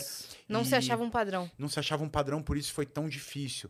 Foi uma época lá, foi em Los Angeles, nos, eh, entre Los Angeles e São Francisco, né? Porque ele acabou transitando naqueles 700, 800 quilômetros entre Los Angeles e São Francisco. E foi difícil pra caramba de pegar. Então a série é muito legal. Ela tem só quatro episódios, eu recomendo. Eh, como eu falei, né? Eu não sou muito do true crime, assim. Mas essa eu recomendo. Uhum, Essa daí é excelente. São quatro episódios e aí mostra o trabalho que na época não tinha DNA, se tivesse, talvez tivesse ajudado, né? Porque na época não tinha ainda, não existia ainda o exame de DNA. O máximo que conseguia fazer era ver o tipo sanguíneo. Então, assim, é, ti- eles tinham até dificuldade de afirmar que, que todos os crimes tinham sido dele até conseguirem prender. Ele confessou um monte de coisa. Porque quando o cara é pego, é tipo, vai ser a consagração da obra dele. Sim. Vai dar uma cara àquela obra que pra ele é a obra da vida dele. Ted Bundy, você vê, pô, é só você assistir o julgamento. Você vê que o cara não tá triste de estar lá. O cara tá até satisfeito, porque é a consagração do trabalho da vida dele. Porque ele nunca sentiu nada. Então ele vai sentir o orgulho da, né, do inferno que ele causou na vida das Na pessoas. verdade, ele tava brincando de uma caça ao tesouro É tipo isso. e a brincadeira É tipo chegou uma no fim. gincana. É difícil a gente se colocar nesse lugar, né? Mas é, é o que os psicólogos e os psiquiatras dizem, né? Que aquilo lá é- são tentativas do cara começa, né? Quando ele começa matando, tipo, estrangulando um gato, um cachorro, para ver se ele sente alguma coisa. Ele começa a, a perceber que ele não sente nada. Uhum. E aí ele, pô, e se eu matar uma pessoa, será que eu vou sentir alguma coisa? Aí mata a primeira, aí vai matando, aí vira a única coisa que o cara faz na vida Sim. tipo, a, a ocupação principal dele. Eventualmente o cara vai ter um trabalho e vai matar ali na horinha de folga dele, né? Mas é, é, é virar a obra da vida do cara. Sim. Uma coisa que a doutora Ana Beatriz disse é que eles têm um sentimento meio de Deus. Porque ele fala assim: se eu resolvo quando a vida dessa pessoa acaba, então É. eu sou Deus. O cara tá brincando de Deus, é. Né, até o Gandalf fala, né, no Senhor dos Anéis, que ele fala que o Frodo chega pra ele e fala, né, é, que ele não queria que aquilo, que o anel tivesse vindo a ele, né, que ele odiava o Gollum, né, que ele queria, o Gollum, né, o Smeagol, né, que ele achava que ele tinha que morrer, daí o Gandalf fala pra ele, é, do mesmo jeito que a gente não pode é, dar a vida a alguém que morreu, a gente também não pode determi- dizer quando é a hora de alguém morrer. É. Né? O que a gente pode fazer é aproveitar o tempo que nos é dado. E é exatamente isso. O cara, é, ele vira o deus do mundo dele. Porque ele, ele decide quando que a pessoa vai morrer. E muitos deles ficam lá aprisionando, né? Justamente e, e para sentir a- aquela excitação de controlar a vida de uma pessoa. Então tem serial killers que, né, que antes de matar, ele, ele mantém a vítima aprisionada, né? Tem histórias aí. Ah, a né, gente tava de- falando da Liana agora há disso. pouco, né? Exatamente, eles ficaram, se eu não me engano, foi acho que três ou cinco dias. É, Não necessariamente porque é, só pelo fator sexual, mas pelo fator de controle. E, e e- e o controle dele, Champinha, lá, perante os outros. É, o cara tava controlando adultos e, e fazendo com que esses adultos fizessem o que ele queria e o que ele estava fazendo para uma menina. Ela Sim. tinha, acho que 16 anos. E o namorado 19. Era uma menina. E ela era, uma, ela era bem menininha, assim, Sim. né? Ela era. Inocente. Ela tinha um aspecto assim de. de né, de. Ela, É, tem aquela foto assim. famosa dela, né? É, do- cabelo. Ela tinha o cabelo bem liso, É. assim, o olho azul, né? Sim. Então é complicado, Tem né? aquele, aquele caso também de.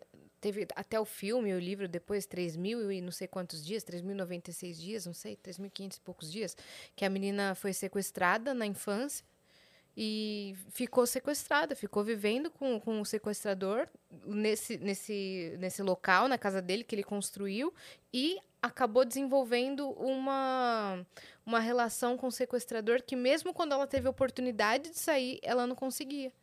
Ela, e ela dormia com ele. C- E começou a ter uma coisa sexual. E começou a ficar afe, afeccionada que fala? Afeicio, afeiçoada. Afeiçoada, É, né? afeccionada a ele, entendeu? Sim. Ah, você pega o caso, aquele filme O Quarto de Jack. É, Aquele, parece que é Nossa. baseado numa história real, né? é. É assustador aquele filme. Que, porque ele, o menino, na verdade, é filho do, do- da Uhum. pessoa que aprisionava, né? Sim. E Então, é, imagina quanta- quantos casos desses não existem pelo mundo que nunca foram descobertos é, e que estão sim. acontecendo nesse exato Sim, momento. Sim. Cê- E podem estar acontecendo aqui na casa aqui do lado, vai saber. Sim, isso, não vai- isso não acho que o saber. caso Madeleine que mais causou, porque po- poderia ter sido isso, né? Ela Sim. poderia estar Ela p- pode ser que ela quarto, esteja pode ser que ela num esteja. quarto ali.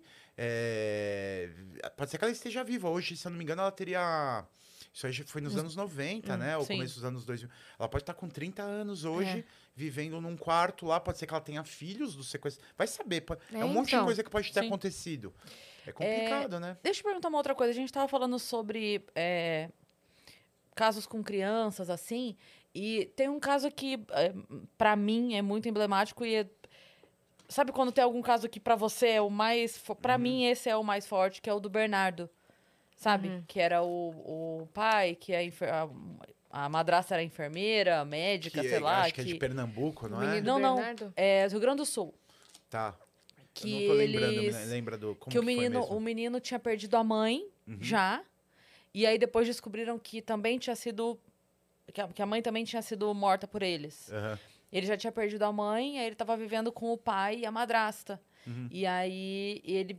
é, sozinho, falava na escola, era sempre muito quieto. E chegou a pe- pedir socorro algumas vezes, a falar algumas vezes. Até que um dia colocaram ele no carro, do tipo, ah, vamos passear.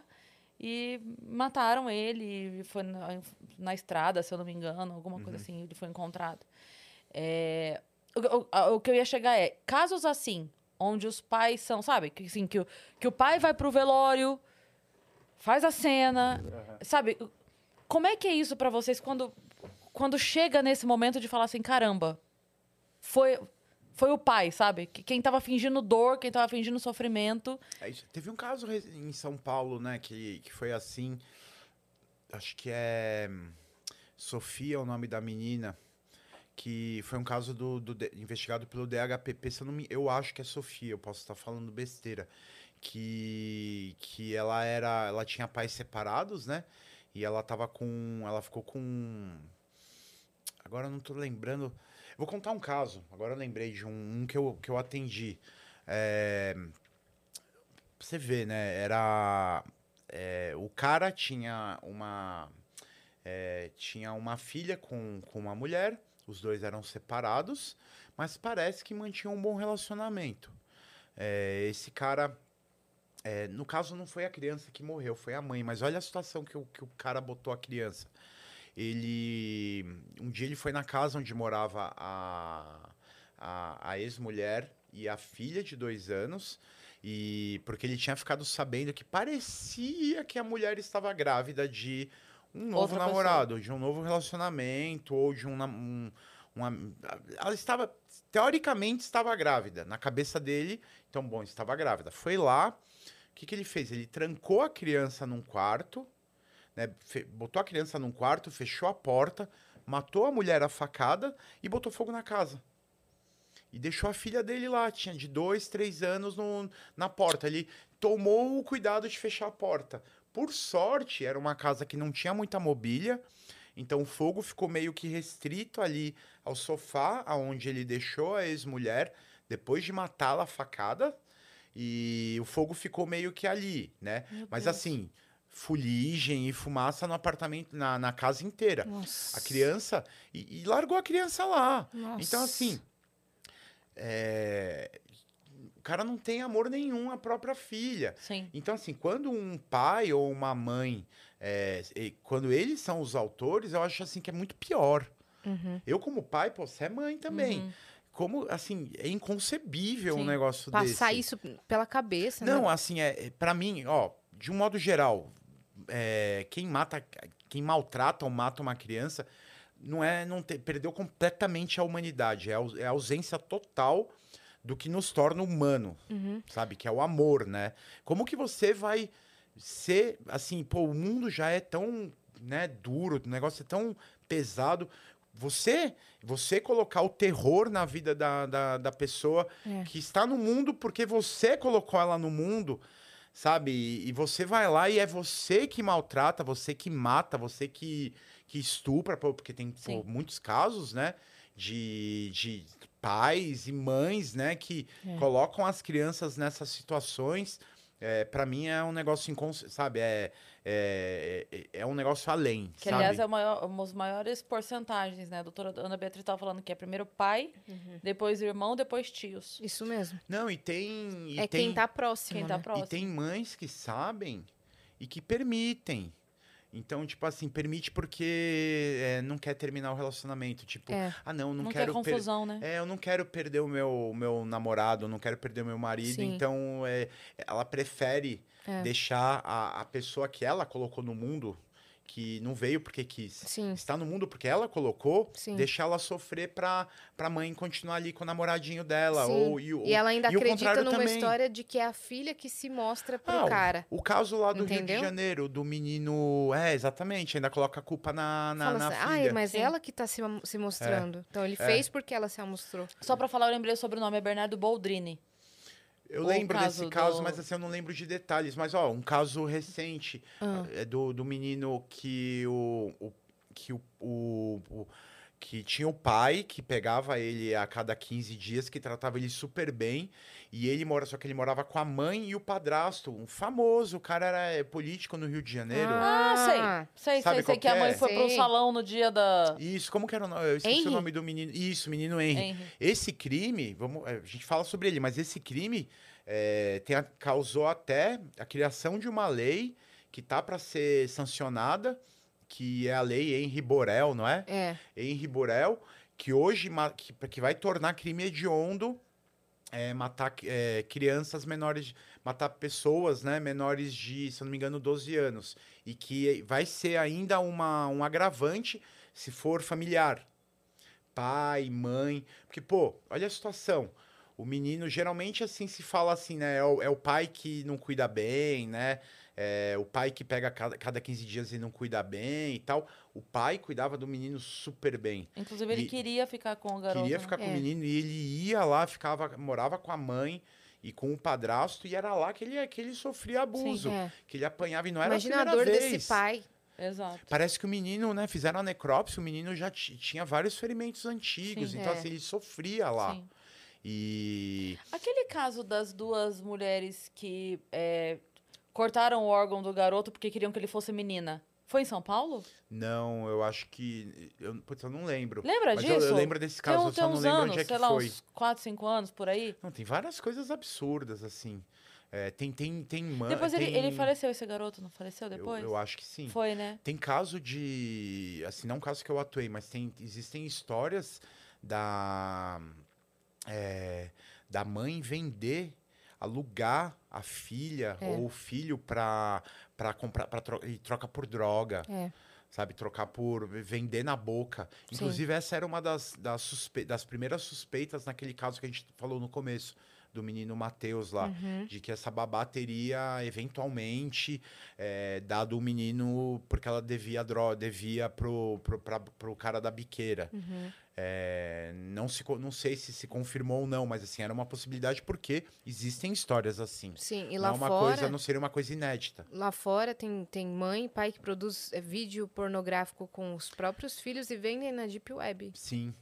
Tem muita coisa né, na- que acontece na Deep Web, né? Que, que, que vira filme porque acontece de verdade, tipo o negócio da centopeia humana lá. Sim. Não é mentira aquilo. Aconteceu real. Aconteceu. O que que, que é era um cara esse? que era um médico, era um médico foi na Alemanha, era um médico alemão que ele era muito fã do, do Mengele, né, lá da que foi o médico do, no nazismo, né, que era o cara que fazia experimentos humanos, né, que pegava os judeus e os que a, a maioria ia para a câmara de gás, alguns ele pegava e fazia experimentos. E esse cara aí, isso aí já nos anos 80, 90, esse cara era muito fã do Mengele e ele ele sequestrava pessoas e ele imagina imagina o nome centopeia humana o que, que ele fazia Horroroso, ele... cara. não é absurdo tá, tá no YouTube o filme tá não precisa nem quem quiser assistir é bizarro mas tá lá só colocar lá centopeia humana tem um filme completo o primeiro no, no YouTube. Ele juntava uma pessoa na outra. Como que ele fazia isso? É, para começar, essas pessoas tinham que ficar de quatro constantemente. Então ele tinha que arrumar um jeito dessas pessoas não levantarem. O que, que eles, ele, ele tirava essa articulação do joelho, ele cortava a articulação de modo que a pessoa perdia o movimento dos joelhos. Então, assim, ela, Ela ficava só de podia quatro, só podia rastejar. rastejar. Então, imagina, a primeira pessoa, aí vinha uma pessoa atrás. Aí como que ele fazia para juntar essas duas pessoas? Ele cortava a boca da pessoa aqui, tipo, num V, que aí a pele abria, e ele juntava, fazia a mesma coisa ali na região do ânus da pessoa. E ele costurava uma pessoa na outra. E ia fazendo isso com várias pessoas até a última. E aí ele criou meio que um jogo na cabeça dele, que era ver quanto tempo ele conseguia manter esse organismo vivo. Então, assim, a primeira pessoa comia, ele dava comida para a primeira pessoa, que em algum momento ia, né, ia evacuar, a Uhum. outra ia comer.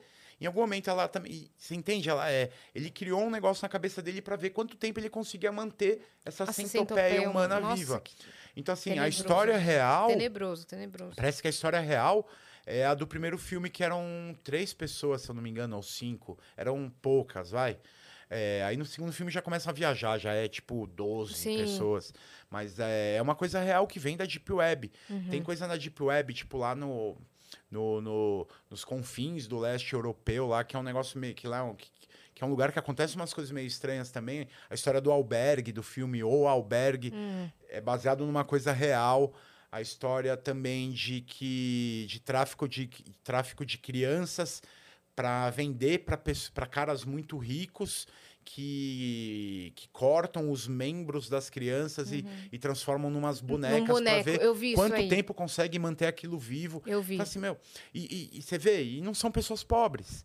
Então, assim, a gente volta naquela coisa. É. Não é a só a pobreza que determina se uma pessoa vai ou não vai virar um criminoso. É uma coisa assim muito psicológica, é uma coisa muito de cada um, que pode se agravar ou não, dependendo do meio onde ela vive. Meu Deus. Aqui vocês monitoram a Deep Web? Tem, tem, né, a, a- tanto na Polícia Federal quanto na Polícia Civil, tem divisões né, de crimes cibernéticos, tem é, a- a- os setores de inteligência que fazem as investigações deles lá. É uma coisa mais sigilosa, assim, eu não, não sei exatamente até onde vai. Mas eu trabalhei um tempinho, eu tenho 16 anos de carreira, né? Desses meus 16 anos, a grande maioria foi em local de crimes contra a vida. Mas eu fiquei 11 meses no, na perícia de informática e era assim. Eu cheguei a ver coisas piores até do que eu vi pessoalmente em local de crime. Era só, sabe, só pedofilia, só coisa que, que- coisa de nível deep web, assim, sabe? Quando você pega os computadores desse povo aí que, que participa de redes, de trocas, nossa, é bizarro, é bizarro, é muito pesado. É horrível, assim. É, e, e- e você vê, e não são caras pobres. Tem também. Então, assim, o cara é geralmente aquilo... esses caras têm acesso à informação, têm acesso à internet. Tem... É. O cara escolhe ser, fazer esse tipo de coisa, né? É bizarro. É, É nossa, bizarro. cara. É Agora eu queria. Queria te perguntar uma coisa sobre a sua história pessoal. Uhum. Sei que você teve uma, uma situação bem traumática aí na sua vida. Eu queria que você relatasse um pouco dessa, dessa Uhum. sua história. Ah, tá. tá, Do, do, do- Você estava comentando do incêndio, me lembrei. Sim, sim. É, é, então, no, no, em 2012, né? Vai fazer agora... Vai fazer 10 anos... É, 10 anos em agosto. É, eu, eu sofri uma emboscada, né? Voltando de uma, da, da, de uma região aqui de São Paulo. Sofri uma emboscada. É, que... Você estava no. Estava do- voltando do trabalho.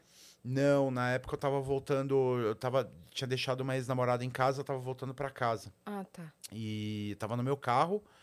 E aí, né, teve uma situação ali que eu não consegui sair, né? Eu fui fechado por, mó, por uma moto, por um carro. Eu não tinha como sair dali. Era uma época que que foi um pouco depois. é, eu tava, num, tava numa época meio complicada pessoal, assim, na minha vida pessoal. Era uma época que eu tava, é, sabe, tava, não tava muito feliz, assim. E aí eu não era. não- hoje eu sou muito atento às coisas, assim, né?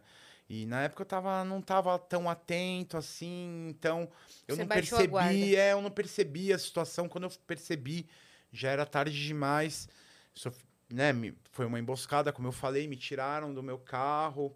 Era uma moto com dois caras, né, de capacete.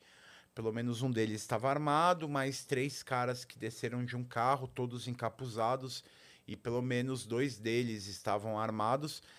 Eh, me tiraram do meu carro, eh, eu estava no motorista, me levaram até o banco de trás, me colocaram dentro do carro, jogaram eh, álcool ou gasolina em mim e tacaram fogo. E fecharam a porta, né? Então eu fiquei um tempo dentro do meu carro ali pegando fogo. Em algum momento eu consegui eh, sair de dentro do carro. Como que você saiu? Então, eu lembro, eu lembro de. Eu não lembro de todos os detalhes, né?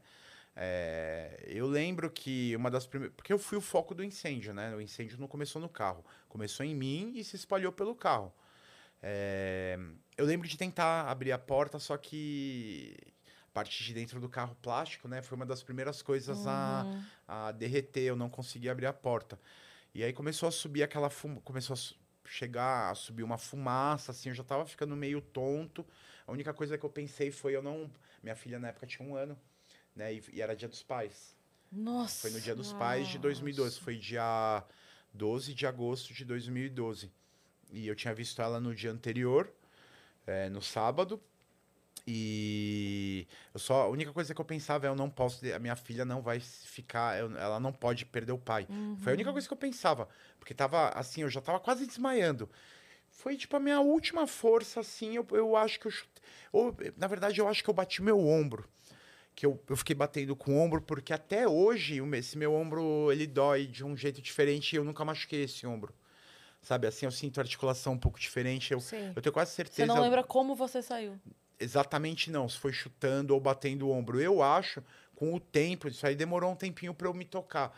Com o tempo eu comecei a, a levantar a possibilidade de eu ter conseguido abrir a porta batendo com o ombro. Porque até hoje esse meu ombro direito dói e eu nunca lesionei o ombro, nunca tive nenhum trauma. foi. é. E Dando tranco, assim. consegui sair do carro. É numa rua próxima ao aeroporto de Congonhas, aqui, o, o, o que fica na, na Zona Sul, né? Sim, Dentro de São Paulo. Tipo Campo E- Belo, assim. É, mais ou menos ali. E naque- é uma rua residencial. E aí eu saí do carro pegando fogo. A primeira coisa que eu fiz foi arrancar minha roupa. Arrancar tudo, cueca, tudo. Eu fiquei com uma meia na, na- no pé direito, que eu não consegui tirar na hora. Só que não adiantou nada, porque não era a roupa que estava pegando fogo mais, só. Era eu mesmo estava pegando fogo. Minha pele estava pegando fogo. E nesse dia, foi, eu, como, né, eu num momento meio ruim pessoal, é, né, tinha acabado de, de me separar, minha filha tinha ido morar com a, com a mãe dela em outro lugar, eu tava meio triste e eu tava meio, né, numa época assim que eu duvidava um pouco de, de Deus, sabe? Eu tava assim, pô, né, tava, não tava legal. E nesse dia, foi um dia que eu gosto de falar isso aí, que eu gosto de, de. Foi um dia que eu vi que Deus existia mesmo. Que eu vi na prática. Por quê? É, enquanto eu tava lá pegando fogo e eu fazendo aquilo de me de me de rolar no chão para ver se apagava aquilo que a gente aprendia no manual do escoteiro mirim lá, né, de de quando se, se isso acontecer, Você role achou no que chão. você nunca fosse precisar. É, então, mas não adiantou nada. Porque aquilo funciona na grama ou na terra, na, no asfalto não adianta nada. Nossa, Piora até machucou. a situação. É porque ficava grudando pe- pedrinhas na pele que tava pegando fogo. Olha que coisa, nessa rua morava um bombeiro e uma enfermeira. E o bombeiro, naquele momento, era tipo domingo, 8 da noite, 8 e meia da noite, 9 horas da noite, por aí, né, nesse intervalo aí. Ele tava andando com o cachorro dele na Não rua. acredito. Meu Deus. E o carro começou a pegar fogo, aquele, aquela labareda faz barulho. As pessoas começaram a sair das casas. E, e então ele estava passando na rua, ele viu. Uma enfermeira que morava na rua também saiu da casa e viu. Ela não deixou que as pessoas viessem, porque as pessoas já estavam vindo com balde d'água jogar em mim. Nossa, Isso ia, piorar, a situação. Então, assim, ele, o bombeiro orientou os outros moradores ali um jeito certo de apagar o fogo do carro, porque se o carro explodisse, eu, eu tava do lado, né? Eu ia, aí provavelmente não ia ter mais o que fazer. E, e ela orientou as pessoas a não jogarem a água em mim. Ela veio com um lençol úmido, colocou em cima de mim e apagou o fogo. É, eu já tava. Eu já, eu já tava deitado no chão, já tava. Já não tava, já não tava mais. Não tinha mais força para nada. Totalmente sem roupa. Ainda consciente? Ainda consciente, porque ainda deu tempo. Atordoado, mas consciente. Sim, ainda deu tempo de. É, de, de falar pros dois, assim, para ligar o 90, eu falar que eu era policial, né, e ser socorrido. É, e, e, aí, então, eu fui socorrido, fui, né, os bombeiros me socorreram, fui pro hospital, aí eu fiquei, né, 30 dias na UTI, fiz cirurgia dia sim, dia não, e hoje eu não tenho muitas Quantos dias sequelas. UTI? 30. Nossa. 30 dias na UTI, Meu Deus, fazendo. Rix. eu fiz mais de 11 cirurgias, eu não Qual sei. foi o tratamento pra. Era debridamento todo dia, é um dia sim, dia não, né? Que era raspa- tirar a pele, Ai. a pele morta e só que para fazer isso era anestesia geral, né? Não dá para fazer sem anestesia Claro. geral, então eram cirurgias. E aí muita gente me, me, me, me pergunta, né? O que, o que que eu lembro disso, né? Eu Cara, assim, é, eu durante muitos anos, isso eu até falei no, no, pro, pro Petri, né, no Aderiva, durante muitos anos eu usei esse, isso que aconteceu comigo como uma muleta para eu me acomodar, né? Durante muitos anos eu fiquei, porque isso fez com que eu, eu, eu, eu, não trabalhava mais, me tirar, eu não podia mais fazer plantão. é, era uma época que acabaram tirando o meu, meu porte de arma né? Eu tive que. Porque eu acabei. ó, Você vê, né? Como que são a, a coisa assim da fofoca. Por algum motivo, lá no meu trabalho, lá onde eu trabalhava, é, eu não trabalhava no DHPP na época, surgiu a fofoca falou assim: ó. Pô, o Ricardo, ele tava num momento meio ruim da vida dele, né? Ele tava meio deprimido. Será que ele não tentou se matar? Eu acabei sendo investigado por, uma, por tentativa de suicídio, né? Teve todo um procedimento na corregedoria, fui investigado por tentativa de suicídio. É, é que nem a imprensa, a, a primeira notícia que é a que fica, né? Então, durante muitos anos eu fiquei com essa Com pecha, apesar de, obviamente, não ter, não ter se chegado a lugar nenhum. Até porque, pô, meus primeiros cinco anos de carreira era na equipe que fazia os locais de, de suicídio. Sim. Então eu vi muitos suicídios na minha vida. Pô, e você É, tinha eu- arma. Se eu fosse fazer, eu saberia, né? Não seria desse jeito. E você tinha arma. É. Não seria desse você ia se jeito. botar fogo num carro? É. Então, mas nessa época, por eu estar meio, meio deprimido, e também eu, é, eu tava. Eu tinha tido um divórcio meio complicado, então é, nessa época eu não estava andando armado. Tá? Nesse Entendi. dia eu não estava armado. É, é, é até ofensivo porque estavam te chamando de incompetente, né? É, é. Se eu fosse fazer, eu saberia Não, fazer. eu, eu falei assim, pô, eu falei, doutor, pelo amor de Deus, né? Eu fiz centenas de casos de suicídio, eu vi suicídio de todos os, todos os jeitos. Sem dúvida nenhuma, eh, me colocar fogo dentro de um carro de um jeito que eu ainda conseguisse me salvar e que muito provavelmente eu ia ter sequela, ia ter que fazer um monte de cirurgia, ia me fuder todo, não seria esse jeito que eu ia escolher. Uhum. Tá? Eu ia escolher um jeito melhor. Né? Mesmo não dando. Assim, eu poderia me jogar de um prédio, eu poderia me jogar de uma ponte, um monte de coisa eu poderia fazer. Eu vou, pô, fazer de um jeito e ainda vou me salvar pra fazer eu sofrer mais ainda, porque o, o pior não foi o, o momento ali, é tanta dor que, tipo, não dói. Sabe? É tanta dor Uhum. O assim. corpo Não, porque desliga, né? começa a queimar nervo também, assim, sabe? Uhum. É, foi 30% do corpo em terceiro grau, Caramba. quase quarto grau em alguns, alguns lugares. Quarto grau é carbonizar. Sim, É. sim. Então, assim, é, eu não lembro da dor. Assim, é, acho que foi tanta dor que eu não lembro da dor. Eu lembro depois. sim. E depois É que foram... o, o corpo mesmo desliga, né? As pessoas é, eu dizem tava isso. entrando em choque, até no- não queriam me deixar, os bombeiros, até quando me socorreram, não estavam me mantendo acordado porque eu poderia entrar em choque e ficar, entrar em coma e talvez não voltar. Então, assim, fui mantido acordado. é, por sorte, assim, é, o meu, é, eu consegui ir para um, pra um dos melhores hospitais de São Paulo e fui tratado por um dos melhores cirurgiões plásticos de São Paulo Nossa. que hoje eu não tenho muitas sequelas. Eu tenho algumas partes. Tem Na cicatrizes? verdade, assim, só eu percebo, sabe? Assim, porque eu sei. Mas, por exemplo, ó, tem essa parte, isso aqui eu não- acho que eu nunca mostrei. Não sei se. Será a que- câmera não vai pegar, mas vocês vão conseguir ver. Uhum. Aqui, ó, tá vendo? A aqui. diferença da Sim. pele. Parece meio papel. Sim. Isso aqui chegou até o osso. Então, assim, porque, porque. Como é que foi? Eles me colocaram no carro, e eu sou alto. E eu tava no. Me colocaram no banco de trás. Então. Te é, carregaram? não, foram me levando até me colocaram sentado lá. Aí, aí no que tentaram jogar o combustível na minha cabeça, a garrafa não virava. Então, no que ela virou, escorreu para minhas costas e pernas. Então, foi o- a principal parte que queimou foi Sim. costas e pernas, né? E a minha mão, porque protegia aqui, né? Que nem o, lá, o mendigo lá, o, o carinho, né? Uhum. protegia ali a região, né? Então, tipo, queimou muito a minha mão, minhas costas e minhas pernas. É, Talvez tenha sido até o que me salvou, porque imagina se é na cabeça, É, né? eles não conseguiram jogar na cabeça. Não conseguiram jogar na cabeça porque a garrafa você é não alto. virava. Era uma garrafa grande, Nossa, não é. virava. Mas, pô, é, foram. Eu fiquei muito tempo no hospital, fiquei muito tempo de licença médica. é, né, é, todo mundo que era meu amigo, assim, eu, eu simplesmente as pessoas sumi, todo mundo sumiu, assim. A única, as únicas pessoas que ficaram comigo foi, foi, foi uma parte da minha família, nem foi toda, tá? Assim, teve gente da minha família que mudou nome em rede social para não ser associado. É, eu não entro, eu não falo, não vou, não, entro, não vou citar nomes, mas assim, muita gente é, virou as costas assim porque foi um negócio muito agressivo e saiu em tudo que é jornal, imprensa.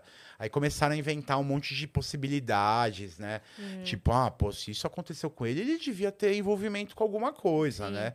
Mas eu sempre trabalhei com morte. Eu sempre trabalhei com locais que envolviam a morte de alguém.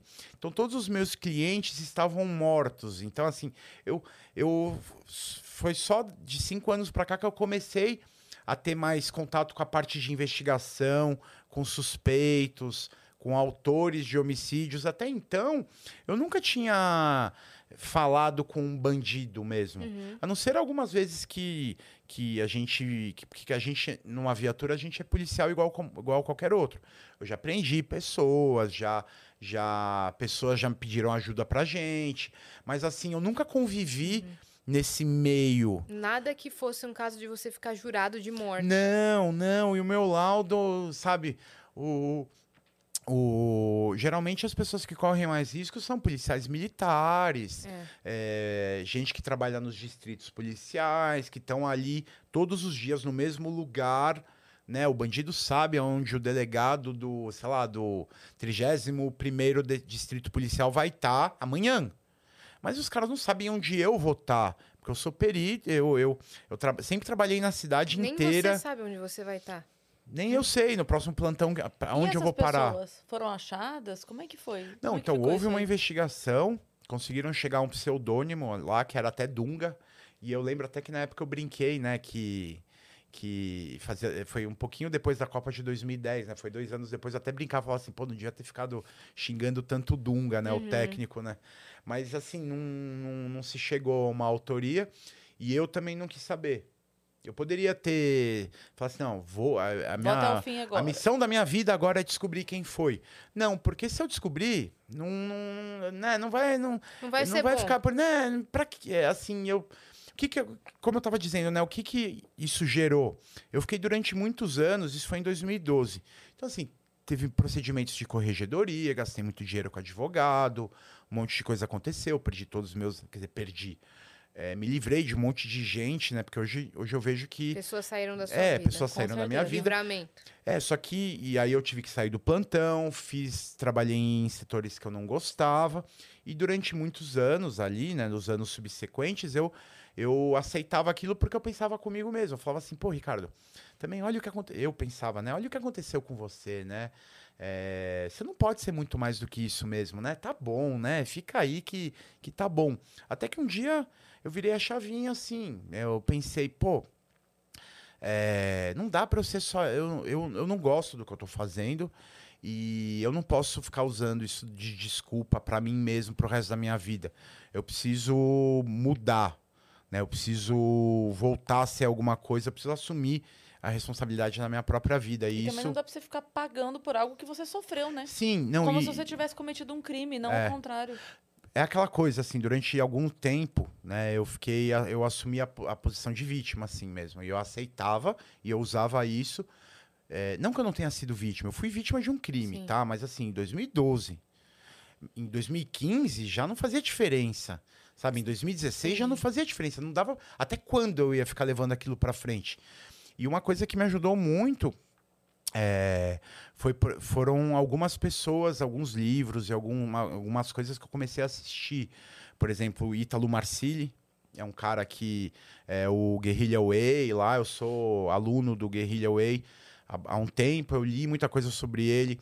É, Olavo de Carvalho, assim, que é o professor desses caras, né, do Ícaro de Carvalho, do Ítalo Marcilli. Quando eu comecei a, a entender, assim, a minha posição de que eu sou, do, eu sou responsável pelas coisas que eu faço e as coisas que acontecem, e que eu não sou vítima do mundo, que ninguém me deve nada, que o mundo não me, não me deve nada, que eu tenho que trabalhar, Que o que Eu tenho- aconteceu não vai definir. é, aquela coisa do trabalhe, toda, é. trabalhe, sirva, fique forte, seja útil e não enche o saco de ninguém. Quando eu comecei a entender que eu sou responsável pelas coisas que vão acontecer e o que aconteceu no passado, não que eu não eu devo esquecer, não, eu, eu Não tenho que tirar a como. lição daquilo. Eu tenho que tirar uma lição daquilo, não usar aquilo como desculpa. Quando eu comecei a entender isso, eh, as coisas começaram a acontecer. Então imaginem, eu para trabalhar no DHPP, eu demorei 10 anos para chegar lá. Lá, para mim, para quem gosta de perícia, para quem gosta de local de crime, lá é o é o topo. Sabe, é tipo a classe, é tipo a Champions League do da perícia.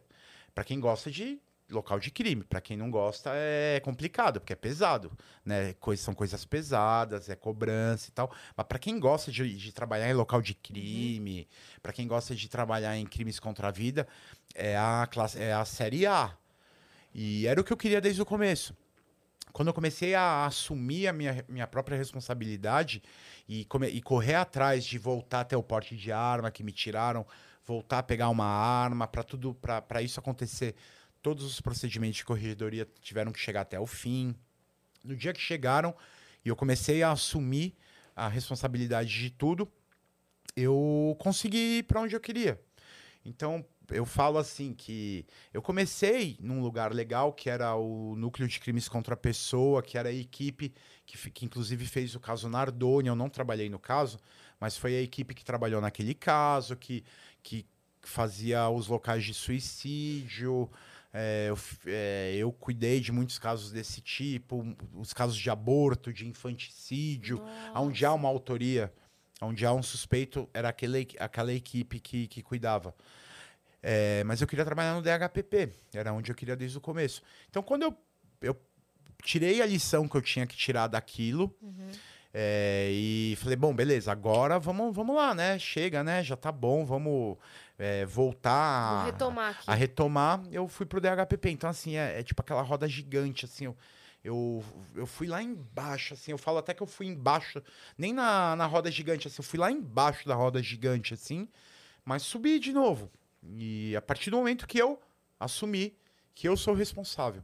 É isso que é uma coisa que eu gosto de falar. No, se vocês pegarem o meu, o meu Instagram para olhar, vocês vão ver que eu falo de perícia. Falo um pouquinho de perícia. Mas eu tento falar mais do que isso. Assim, eu tento passar é, essa, é, essa mensagem para as pessoas, das pessoas assumirem as suas a sua própria responsabilidade nas coisas. Por mais que a gente se- tem, eventualmente seja vítima em algumas situações, não usar Não se isso comportar como vítima na vida. eternamente. Uhum. É óbvio que você é vítima ali no momento. Você sofreu, você vai sofrer. Mas assim, tentar se recuperar e assumir as coisas dali pra frente. Não ficar usando o que aconteceu com você um dia de muleta eternamente. Acho que isso é a parte mais, é a coisa mais É importante. que eu daí, na tento verdade, você tava. Aquele sofrimento aconteceu.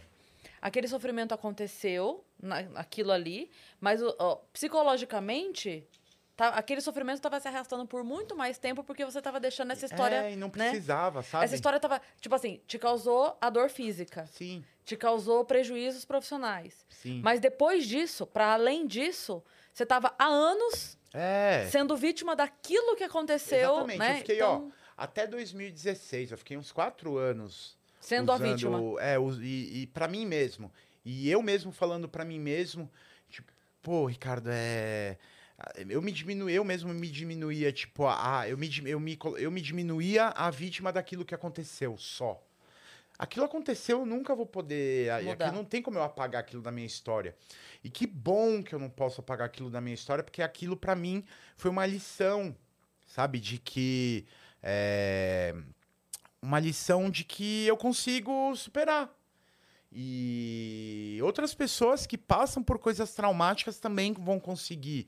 A partir do momento que você entender, aconteceu, beleza, não tem o que Sim. fazer, mas, pô, é, tire o que você puder tirar de Sim. positivo do negócio e segue em frente. E é importante você, como você disse, o fato de você não conseguir apagar, não só pra você, como, que bom que eu não posso apagar, Sim. mas que bom que você tem essa história pra contar pras outras pessoas, Sim. porque da mesma maneira como você viu alguns Instagrams, viu algumas mensagens e viu algumas histórias que te fortaleceram, a tua história fortalece outras pessoas, né? Muito provavelmente Sim. essa tua mensagem que você tá dizendo hoje aqui tá chegando em outras pessoas dizendo, caramba, eu sou responsável pela minha vida, eu é, que tenho que é agir. isso. Essa é a principal coisa, Cris, que eu tento passar assim no, no, no, no meu trabalho no Instagram. É pegar tudo isso de positivo que eu aprendi, ó, com a, a Mariana Brito, que veio aqui. Eu gosto muito de seguir ela e eu sei que ela gosta do meu trabalho. Fiquei super feliz que ela. Espero que ela esteja assistindo. Se ela não estiver assistindo agora, ela vai assistir depois. Ela, o, o Bruno, né, o marido dela, o professor Bruno Garchagen, era, também estão nessa história, assim, de, de anos antes mesmo deles serem casados. Eu já seguia ela, já seguia ele. Eu também seguia eles antes deles serem um casal. É, eu, eu, eu assisti o episódio aqui, eu vi a história de vocês, Aham. eu sei que vocês são amigos há, há bastante de antes. tempo. Eu já Sim. conhecia ambos antes deles serem um Sim. casal. A Mariana Brito e o Ah. Bruno Garchagen. Sim, Já, eu já seguia ambos, via texto de ambos. sim. E, de fato, eles têm realmente esse tom, assim, de seja protagonista da tua vida. Sim, então. Toma as rédeas. Então, ó, a Mari, e aí eu fiquei muito feliz, até acho, acho legal contar isso, não sei se ela tá assistindo ao vivo, que ela tá, né, ela tá esperando a Martina chegar, né, a filhinha dela, Ela tá grávida. tá grávida, É. tá, lo- logo mais tá aí. Ela um dia, foi, isso foi um negócio muito legal, porque eu vi, é, quando eu comecei, eu comecei, o meu Instagram não tem muito tempo, o meu Instagram tem um ano e meio. Por que que eu fiz esse Instagram? É, quando eu comecei a entender, assim, eu tava chegando perto dos 40, né? Hoje eu tenho 41, tava chegando perto dos 40. Aí eu pensava assim, pô, perdi muitos anos. Beleza, perdi uns 4, 5 anos me fazendo de vítima, né, do mundo. Eu preciso recuperar esse tempo perdido e eu preciso tentar passar, é, arrumar um jeito de contar essa história sem parecer que eu estou me vitimizando, mas para verdade ensinar isso aí que a gente estava falando, de que a partir do momento que você assume, que você tira a lição que você tinha que tirar Sim. da coisa ruim e assume a responsabilidade, dá para você ir para frente. Então, de um ano e meio para cá eu criei o, o local preservado, o meu Instagram, e falei assim, e comecei a perder o, a vergonha, né, de botar a cara ali, de sou eu desde o começo e ali sou eu. E falar de perícia, mas falar de outras coisas. Eu gosto de falar que é mais do que perícia, porque eu Sim. falo. Obviamente eu falo de perícia, eu posto foto, eu abro caixinha de perguntas todos os dias, mas eu eu tento é, bater nesse negócio de que é mais do que perícia, a vida não basta, porque eu vejo muita gente assim que quer passar no concurso público, eu vejo eu- a maioria das perguntas que eu recebo é de salário, é de aposentadoria, é de quantas férias tem por ano, é de é da, da aí entra no negócio do, Do do, bônus. do- é, exatamente. Aí entra no negócio do, do livro do Bruno, do, do professor Bruno, né? Do Bruno Garchagen, aquele direitos, é, direitos, é, direitos máximos, não, é, direitos máximos ou é deveres, Deveres mínimos, mínimos. deveres mínimos, direitos máximos, ou é o contrário agora. Desculpa, me deu um branco, mas é esse livro. Que as pessoas, assim, elas pensam muito nas coisas, nos bônus que elas vão ter, mas Não não, pensam nos. É, e é isso que eu tento passar. Que ser perito, ser policial, ter esse microfone que vocês têm é uma responsabilidade grande. E que ser famoso ou ficar rico. É, não, assim, é legal, mas não é só isso. Você precisa fazer por onde chegar E você nisso. precisa estar disposto ao ônus, né? É, É. exatamente. Isso que você estava falando de ter a história para contar e poder ajudar muita gente, é, e, e que esse cuidado era não se colocar no lugar de vítima, mas poder falar do assunto. Sim. é, eu já tive gente criticando de eu contar sobre a história da minha separação, no sentido Uhum. de assim. Ah, ela não para de falar nisso, quer dizer que não superou. E eu falo, não, é exatamente porque eu superei que eu falo. Porque quem não supera, Não consegue não falar. consegue falar. Sim, sim. E eu tô falando justamente pra chegar em gente que tá passando por isso hoje, que me manda mensagem falando obrigado por ter falado, tô assistindo aqui você falando me deu força. Então, a gente que já passou o momento e que consegue verbalizar, porque se você tá conseguindo verbalizar, é porque você já sentou aquilo, já acalmou e consegue falar pessoas que estejam passando por isso, é possível passar. Sim. Vai passar. É. E, e diante disso, eu queria te perguntar se você lembra, porque você falou que começou a assistir alguns Instagrams, vezes alguns textos, alguns vídeos e tal. Se você lembra qual foi a, a- a frase, ou o texto, ou o vídeo que realmente te deu a porrada virada de chave que você falou, chega! Ah, foi o, foi o livro, o Terapia de Guerrilha. Foi o dia que eu. Assim, eu já seguia o Ítalo Marcilli faz muitos anos que eu sigo ele. Só que eu vivi aquela, aquela relação de amor e ódio. Que todo mundo que começa a, a ver essas coisas passa. Que é aquela coisa assim, você começa a ver, aí ele fala algumas coisas legais, Aí dói. assim, que te agrada, aí dói, aí você, ah, esse filho da puta, quem que esse, esse carioca aí acha que é pra, que é. pra ficar falando, pra falar, pra ficar falando que, que nós somos, que todo mundo é, que nós somos uns merdas, e que né, a gente é a merda que aduba a vida, quem que esse cara acha que é? Aí eu voltava. Aí eu saía, aí eu voltava. O que me fez, assim, ficar foi o livro, o Terapia de Guerrilha. Que eu comecei a ler porque é um livro muito coloquial, assim, é, é no mesmo tom que ele escreve os stories, ele escreveu aquele livro. E o livro mostra praticamente, mostra na prática coisas que fazem mal pra gente, tipo, reclamar demais, fofocar demais, é, reclamar muito nos coloca numa, num estado negativo de, de é, a gente fica naquele estado negativo de que a gente só reclama então assim é a gente se acostuma a só ver as coisas ruins e tudo bem, é isso, é ruim mesmo. Era aquilo que eu, que eu sentia, né? Tipo, pô, é, mas é, beleza, tudo bem, né? É ruim, porque eu sou ruim mesmo, e foda-se, fica por, fica por não isso sou mesmo. merecedor, né? É, não sou merecedor. E, e a outra coisa também é aquela coisa é, de a gente não ter, não ter costume a ter incômodos na vida. É aquela coisa que ele fala de tomar o café sem açúcar, de tomar banho gelado, porque a gente vive de fato numa era de, de, comuni- de comu- de comodidades, né? Tem ar-condicionado, roupa de algodão. A gente, e as pessoas pobres de hoje em dia têm coisas que re- os reis, né, dos séculos, do- do- dos reis medievais não, medievais não tinham. Uhum. Né? A gente tem muita coisa boa e a gente fica fo- se a gente só reclama, a gente só foca na coisa ruim e a gente coloca o nosso cérebro num estado de funcionamento negativo. Uhum. Outro dia eu vi um, um Reels, não sei de, de qual perfil era, mas falava assim: tem gente que não quer ter incômodo nenhum. Que é o menor sinal de incômodo, de, Sim. de algo que. Que bata de frente com você e que vai lhe causar uma mudança evolutiva, a Sim. pessoa foge. Ela foge, ela sai, ela não quer mais. Ela não quer aquele incômodo. Sim. Só que você não conhece ninguém É. forte com um passado fácil. Sim, Você não sim. conhece uma pessoa forte com um passado E fácil. não existe Então- evolução sem mudança. Então, assim, é, sabe aquela história da, da, da pérola? Que só Uhum. as conchas que, que têm Sim. defeito e que consegue entrar o grão de areia é que tem Sim. a pérola. É. Então, assim, Legal, cara, né? você só vai ter uma evolução se tiver dor, se tiver confronto, Sim. se tiver conflito, Uhum. se tiver. Por isso que eu falo que que, que bom que eu não consigo apagar o, esse negócio que aconteceu.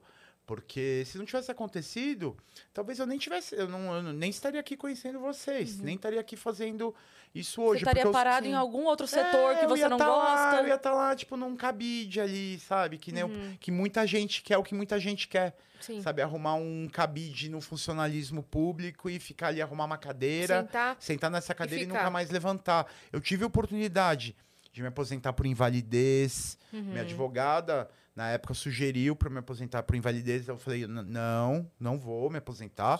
Pô, minha, Minha- carreira tava começando, né? Você pensa. Não, eu tava com. Nessa época eu já tava com sete anos de perito. Então, assim. Mas é... assim, hoje você já tá com 16, é isso? Sim, eu tava com seis anos de perito, na seis, verdade. né?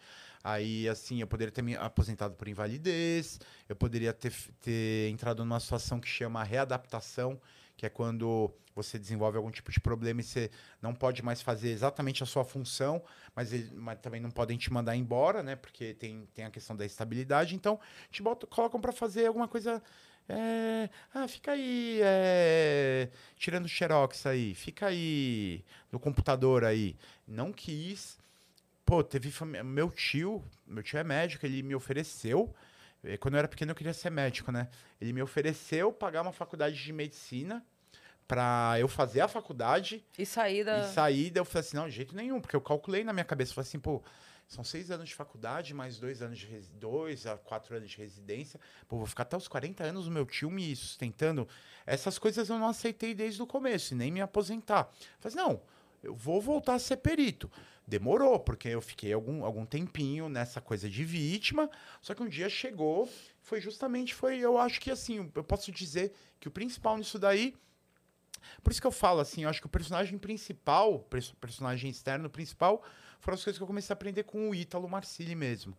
E tem outras Que coisas. deu um sacode. É. É, foi o sacode principal, porque ele eu tinha, ra- eu ficava, eu tinha raiva dele, né? Porque eu ficava lendo os negócios lá, eu falava assim, pô, quem que esse cara acha que é? Daí eu parava de seguir, voltava a seguir, parava de seguir. Quando eu, eu, eu introduzi nessa equação, tipo, as coisas que o. O Ícaro, de, o Ícaro de Carvalho lá com o novo mercado, que eu comecei a ver a possibilidade, as coisas, como eu poderia levar minha, essas coisas que eu fui aprendendo para mais pessoas. E aí entram também os livros do professor Olavo, todos eles, afinal, são alunos dele, a Mari, Brito. Eu acho que esse, esse pessoal, assim, são os principais. Rafa, um outro também, é, um, outro, um outro perfil que eu gosto muito é do Dr. Rafael Brodbeck, que é um delegado lá do Rio Grande do Sul. Ele é mais o lado de religião, assim, de do catolicismo e tal. Eu gosto muito de ler as coisas dele, Eu É. sigo alguns perfis só pra dar porrada. só pra dar porrada. Só, só pra, eu sigo Só pra gente levar porrada. só pra levar porrada. Sim. Eu sigo pessoas que. Sabe quando você ouve? Você fala assim, Sim. puta que que ódio! De eu estar Então, ouvindo isso, sabe? Mas é. Por isso é- que ele voltava a seguir o Ícaro. Sim, mas é, É. do, no caso o Ítalo. O É- Ítalo. É, o que. Mas é isso que a gente precisa. Porque assim, é, eu desconfio de, todo, de todos os perfis de todos os trabalhos daquelas pessoas que, que, tipo, que recebem uma mensagem assim e ficam só no. Ai, obrigado, obrigado. Tapinha nas vocês são costas, né?" lindos, eu amo todos vocês. Pra começar assim, pô, a gente não ama todo mundo. Eu não amo. Cara, eu, eu- eu gosto. eu- é óbvio que eu fico feliz de ter um monte de seguidores, mas, pô, vou falar que eu amo cada um. É mentira. Não, às, às vezes eu fico puto, Imagina pô. ele Não, abrindo story. Amo Eu amo todos você. vocês. é, não, assim, eu tento, mas aí que tá. Eu não amo pessoalmente cada um, mas eu tento é, desenvolver o amor e a caridade ajudando. E, eu, go- e, eu- e o meu jeito de ajudar é falando a, verda, falando a verdade, do mesmo jeito que foi útil pra mim. Sim. Sim. É óbvio que eu não sou o Ítalo Marcilli, mas assim, eu sou é, um apanhado das minhas maiores influências, sabe? É, muito do que eu faço é o que eu aprendi com ele, o que eu aprendi com o Olavo de Carvalho, o que eu aprendi com o Ícaro de Carvalho, o que eu aprendi com a Mariana Brito, o que eu aprendi com o Rafael Brodbeck. Você entende? Assim, é um amálgama de, de influências e que eu trago e absorvo as coisas mais importantes pra mim, que me fizeram ir pra frente, e eu tento passar pras pessoas do meu jeito. Tem gente que odeia. Tem gente, pô, eu recebo. Quando eu abro, sabe, vocês já viram aquele site de mensagens secretas? Que tem o, tem o direct. Né, não tem o, você abre tem a caixinha de pergunta que você vê quem tá te mandando a pergunta. Mas tem um lá que é secret, não sei o que lá, que você bota o link lá, a pessoa te manda a mensagem Anônima. anônima. É, é aí que as pessoas se revelam.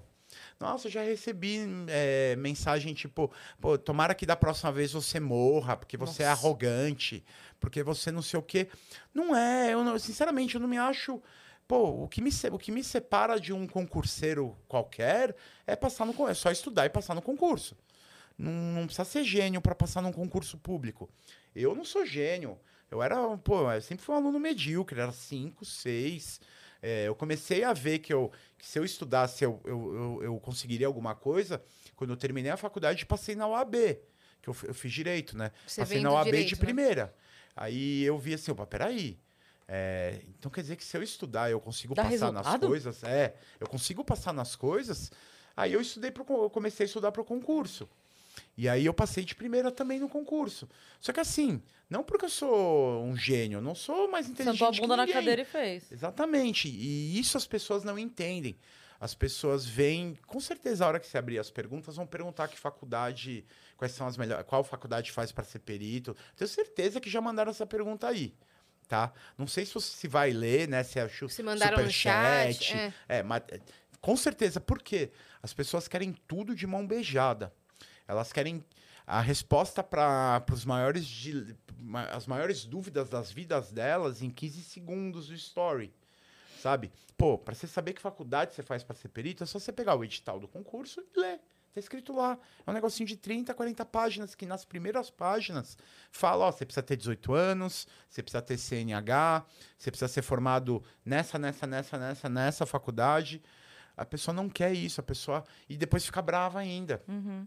Eu vejo direto, pô, pessoas que deixam de seguir. Sim. Você fala assim, pô, se você não quer nem procurar como é que faz pra É. ser, você não vai seguir nada. Você Não, não vai eu pô, ri. Eu ri de cumprir outro nenhum dia. requisito. Eu ri de outro dia falando que é, uma vez me mandaram, nossa, meu sonho é te ver sem franja. Aí eu só pensei, não é, porque tem foto minha sem franja, tipo, um pouquinho pra baixo no meu feed. Sim. Então, se fosse, é o teu sonho, É. e você não se deu o trabalho de jogar no Google, Não, então exatamente. É é o teu sonho me ver Me sem mandam franja. essa pergunta. É o meu, o meu sonho é ser perito criminal. É, que faculdade eu faço? Porra, se é seu o teu sonho? É só vai olhar o Google.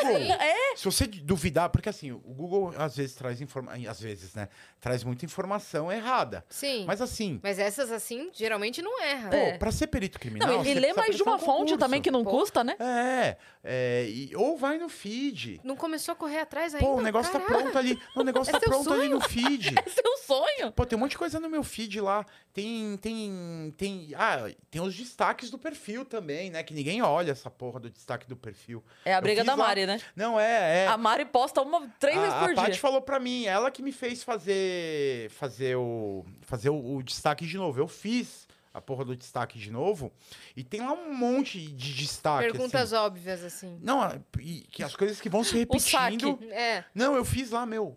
O cara não olha. Tem a. Meu, tem, tem- pior é quando tem gente que vem me perguntar. É que agora eu mudei um pouco meu, a minha, minha bio, né? Antes estava lá, professor, é, perito, professor, direito. Aí chega lá e pergunta assim: Ô Rix, qual que é a sua formação? Eu, caralho, meu, tá na bio. Uhum. Tá na bio, você não precisa nem descer É. no feed, tá na bio. Sim. E agora tem os destaques. As pessoas não querem nada. Elas querem tudo de mão beijada. E isso foi uma das coisas que. Essa é uma das coisas que eu tento falar do meu jeito, mas usando muito das minhas influências, dos livros que eu leio, Sim. das coisas que eu estudo. Né? Ah, outra influência muito grande, Benê Barbosa, por exemplo, foi uma, é um cara que eu aprendo muito para poder falar para as pessoas a questão de, da- de você. Uma das coisas de assumir a, a sua responsabilidade é também assumir que você precisa aprender a se cuidar, né? Para se defender. Então, tem Benê Barbosa também. Enfim, Tem uma citação minha no segundo livro dele. Fiquei tão honrada. Do. Do Walking Dead. Ah, Do é? The Walking Dead. Que eu faço É. uma. Eu fiz essa, essa piadoca, eu fiz. Aham. E aí ele colocou no segundo livro dele. Que eu falo que se o The Walking Dead fosse no Brasil, não ia passar do primeiro episódio. Porque ninguém tem arma e é só os, os zumbis Verdade, invadir. no, ah, no livro no, no- sobre loucos, leis e, é, sobre armas, leis e loucos. E aí ele, Sim, tem lá uma, uma citação. É verdade. Uma- É, é uma frasezinha no meio de um Sim, capítulo, sim. mas ele botou lá, Cris Paiva falou, Não, fez é a piada verdade, e tal. né? As pessoas iam ter que se defender com. É, não, realmente, né? Se o Walking Dead fosse aqui, Estacas. ia ser um pouco complicado. É. Talvez gente só tem um os bandidos benefício. sobrevivessem. É. A Porque gente, e que ia é ser porque ótimo. ele- porque eles têm armas, né? A gente, é, tem um, a gente tem um benefício pro Aham. Walking Dead no Brasil, que é, é, casas mais seguras do que tem lá fora, porque a, a gente aqui tá acostumado a ter Verdade. portões altos, Verdade. é, coisas que Tranca. lá tranca, coisa que lá tem menos, porque tem menos também É. Sim. a violência, então lá tem muita Sim. casa com muro baixinho e tal, aqui a gente tem pouco isso. Não, verdade. Tem, então, tem, a gente tem, esse, lado. benefício. Mas o, o confronto mesmo seria bem complicado. Seria. Só os bandidos iam sobreviver, né? Porque o- essa questão do desarmamento, assim, o, o cidadão, né? O eu, você, eu, você, é que eu sou policial, né? Mas faz de conta que eu não fosse. Eu, você, a gente não poderia. mas o, o traficante poderia. Então, assim, ia sobrar só zumbis e traficantes no, no Brasil. basicamente isso. Porque o bandido, ele não deixa de ter, né? É. Então, era basicamente o que ia sobrar no Brasil. Sim, uma cracolândia. É. Vamos ler as mensagens? É, Que tem vamos, algumas? Tem mensagem aqui, hein? Gustav mandou umas. Vamos lá, vamos ver. Bora aí. Deixa eu ver na ordem. Tem pergunta, tem elogio, tem tudo. Salve, salve, Venusianas Divas. Um grande beijo pra vocês. Eu adorei a Dani apresentando o Entre Shows hoje. Os viajantes que perderam têm que assistir. Ela arrasou. Ela arrasou mesmo. Dani aqui, ó. Devo nossa dizer que produção, ela já hoje ela foi. apresentou o programa que a Cris apresenta ao meio-dia. Ela foi, inclusive, eleita a minha é, suplente nas férias. que a galera já falou. Quando Aí a Cris sim, for tirar Dani. férias, pode meter a Dani lá, que ela se saiu E o muitíssimo bem. Capanema também. Capanema também apresentou, foi muito foi a Dani muito falou o e-mail. Capa... Olha, foi engraçadíssimo, tem que ver. Ele continuou, tá? Rix, você é incrível. É, você é incrível, meu. Aliás, um grande salve e muita apreciação para Todo, acho que. é. todo o pessoal do DHPP. Vocês fazem um trabalho que é impressionante. Eu acompanho muito o True Crime. É que isso? É assim? É, true crime. aqui fora. Mas eu sempre me perguntei como é lidar com o cheiro dos locais. Como vocês lidam? Desculpa a pergunta estranha, mas disso ninguém fala e eu fico Verdade. super Não, curioso. Ótima eu falo e pergunta. tá nos destaques, inclusive, mas vou, vou, vou falar. É, Agora ele vai- briga é, pelos é, destaques. É, Mas como vai que é ele não? É o. Gustav. Gustav. Gustav, ó, Gustav. É, cara, esse negócio do cheiro, assim, é um negócio que você se acostuma, mas não deixa de ser ruim, assim. Tem situações, assim, que é realmente um cheiro horrível. Imagina. Quando passa muitos dias, assim. É um cadáver em avançado estado de putrefação dentro de um lugar, de um quartinho. Então, assim, um lugar confinado. Uhum. Ah, O cadáver ali há muito tempo, porque a putrefação tem fases, né? A partir da, da, da segunda fase, que é a fase gasosa, é, aí depois vai para a fase colicoativa, que é... Porque assim, a fase gasosa é a fase em que as bactérias estão no auge ali da, da, da- do consumo ali do corpo, então elas, estão fermentando, né? E, e elas vão formando gases, o cadáver vai inchando, inchando, inchando, ele chega num certo ponto que, a, que para, e aí ele começa a diminuir e liquefa, coliquefar, ele começa a virar um líquido. Até que vai para a última fase, que é a esqueletização. Então, entre essa fase, que é a, segunda e a terceira, e o final da terceira fase, que é a fase gasosa e a fase colicoativa da putrefação, é um cheiro desgraçado, é um cheiro horrível. E isso não, tem, não melhora com o tempo, né? Você se acostuma, mas sempre é ruim, né? Não, não, não fica menos, É menos tipo pior. quando passar perto, perto do Tietê, né? Continua sendo ruim, É você pior. só... Bem. Não, mas eu digo assim, em termos Sim, de sim, costume, sim. o que eu digo Você é... se acostuma. Isso, tipo assim, a primeira vez que você vem pra São Paulo, você quer morrer, Sim, vomitar. Sim. Com o tempo, você acostuma, mas não passa a ser bom. Sim, Continua sendo ruim, exatamente. você só tá habituado. E assim, e não tem o que fazer. Não tem um jeito de não cheirar. Mais que você use aquelas máscaras com filtro. Uhum. é, Pode até diminuir um pouquinho, mas não, não, o cheiro não Vai desaparece. eliminar, né? É bom usar, porque nessa fase gasosa tem justamente esses gases. E são gases que, sim, que não fazem bem Sim. né, para o nosso organismo. Não é, é, saudável você ficar ali, você, você morar ali do lado do rio Tietê, por exemplo. Uhum. É, não é bom ficar cheirando aquilo, do mesmo jeito não é bom ficar Nossa, cheirando imagino. todos os Nossa. dias, O o dia disso. inteiro. E é bicho? muito ruim. É pior. Quando tem bicho. Ah, então, é, são os, os- os- a fauna cadavérica, né? É. É, existe até um ramo da, da- da- das ciências forenses que é a entomologia forense, que é o uso da fauna cadavérica para se determinar certas coisas. Tipo o tempo da morte, por exemplo. Porque a partir do momento que morre, é, é, é, bichos, entre aspas, né, bichos diferentes entram em ação no, no corpo humano. Moscas que vão deixar, plan- vão plantar, que vão botar ovos, e esses ovos vão virar larvas, e essas larvas vão virar outras moscas.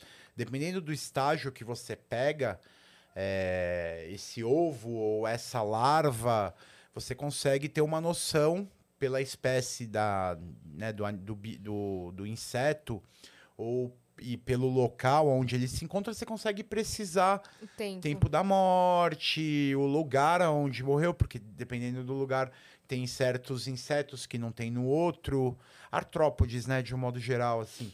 Então tem muito disso. Ó. Tem até uma. Essa história é é foda, assim, porque foi um dos primeiros locais que eu fui, isso na época ainda nos meus primeiros anos, foi no meu primeiro ano, né? Primeiros meses, na verdade, Hum. que a gente foi atender uma ocorrência que, que é a morte suspeita. Que se chama morte suspeita. Por quê? Não dá nem pra afirmar que é uma morte natural e não dá nem pra afirmar que é uma morte violenta. Tá? Porque é assim, é, quando que a perícia atua num crime de morte? Existe a morte natural, que é aquela morte que é por uma doença pré-existente ou uma doença contraída ou pela idade mesmo. É, Isso é uma morte natural. Se a morte não é natural, ela obrigatoriamente é violenta. Porque a morte violenta não é só homicídio. Pode ser um acidente, um suicídio ou um homicídio. Então, se não é uma morte natural, é obrigatoriamente uma das- dessas três modalidades. A gente Certo. consegue encaixar todas as mortes violentas nessas três modalidades: acidente de trânsito, suicídio, um homicídio ou um outro tipo de acidente, uma intoxicação invo- é, involuntária, um cara que tipo que usou uma dose a mais, uma dose maior de uma de uma droga que o levou a uma overdose, é um acidente. A não ser que ele tenha feito isso de propósito para morrer. suicídio. Aí é um suicídio. A não ser que alguém tenha dado essa droga a ele. Aí é homicídio. É. Entendeu? Então, assim. é, Só que tem situações que não, que, que não dá pra dizer logo de cara que é uma morte natural. Então, para também não, af- não, não afirmar que é uma dessas três coisas, a gente chama de morte suspeita. Então, por exemplo, se você acha, digamos que você acha um, que tem, você tem lá um vizinho que, que é muito recluso, que mora sozinho, você nunca vê ele saindo de casa, e aí você começa a sentir um cheiro muito forte. Que você vai perceber que não é um cheiro. O cheiro do, do, do cadáver é, putrefeito é um cheiro muito característico. Que a hora que você sentir, você vai ver que é um cheiro que você nunca sentiu na sua vida, muito provavelmente. Espero que vocês nunca tenham sentido Nossa. esse cheiro. O dia que vocês sentirem, vocês vão saber. E, e aí você vai sentir um, começar a sentir um cheiro muito estranho. E aí você vai pensar, opa, tem alguma coisa errada aqui. Sim. Você chama a polícia. Acho que o mais perto que eu cheguei de sentir foi quando minha geladeira estragou e tinha Mas um é, é presunto tipo aquilo. dentro. É tipo tinha um aquilo. presunto dentro e ele ficou podre. É tipo aquilo. Mas é, Cara, o princípio é mais ou menos o É mesmo. o presunto também. Só é, é, outro. é É. outro. Não, mas o, é, é, é, é- é nesse É um caminho cheiro, é. mesmo. É. nesse caminho mesmo. E. Então, assim, qual que foi o caso, né? Era uma morte suspeita de um cara que morava é, numa edícula de uma casa que eh, fazia muito, alguns dias que ninguém ouvia. O, quem morava na casa da frente começou a sentir um cheiro estranho, chamou a polícia militar. A polícia militar foi até lá, aí conseguiram abrir a janela, olharam lá dentro, o cadáver estava lá, o, o corpo né, estava lá já em estado avançado de putrefação. Aí o que, que a polícia militar tem que fazer? Avisar o delegado da área, o delegado do distrito policial da área. O delegado do distrito policial foi lá, olhou, falou assim, ó, tá morto, mas não, eu não tenho, a gente não tem como dizer se é uma morte natural ou uma morte violenta. Então vamos chamar isso aqui de morte suspeita, acionar a perícia para vir ao local de crime e depois esse corpo vai para o IML para descobrir a causa da morte. Aí eu lembro que eu cheguei nesse local, a porta estava trancada, só tinham aberto a janela e dado uma olhadinha. Eu abri a janela, eu tinha que entrar nesse lugar. Aí o que, que eu fiz? Não dava para entrar pela janela, eu, é, consegui, eu, arrom, eu, eu consegui arrombar a porta. No que eu arrombei a porta e entrei, eu olhei para o cadáver assim, ele estava no auge do estado. Ele estava entre o gasoso e o colico, colíquo Aham. ativo lá. E ele tinha sangrado muito, então em volta dele tinha assim, era um líquido já já, já não era mais cor de sangue, já estava podre sei. também, porque o sangue fica podre também É. tudo meio preto, assim, o cadáver estava bem enegrecido. É, e eu vi um monte de. Eu bati o olho e falei assim: caramba, deve ter tido uma briga aqui, porque tá cheio de arroz no chão. Devem ter virado o saco de arroz. Brigaram, sei lá, alguém tava com o saco de arroz na mão. Sua primeira que eu fui- impressão. É, no que eu fui chegando mais perto, não era arroz, eram larvas.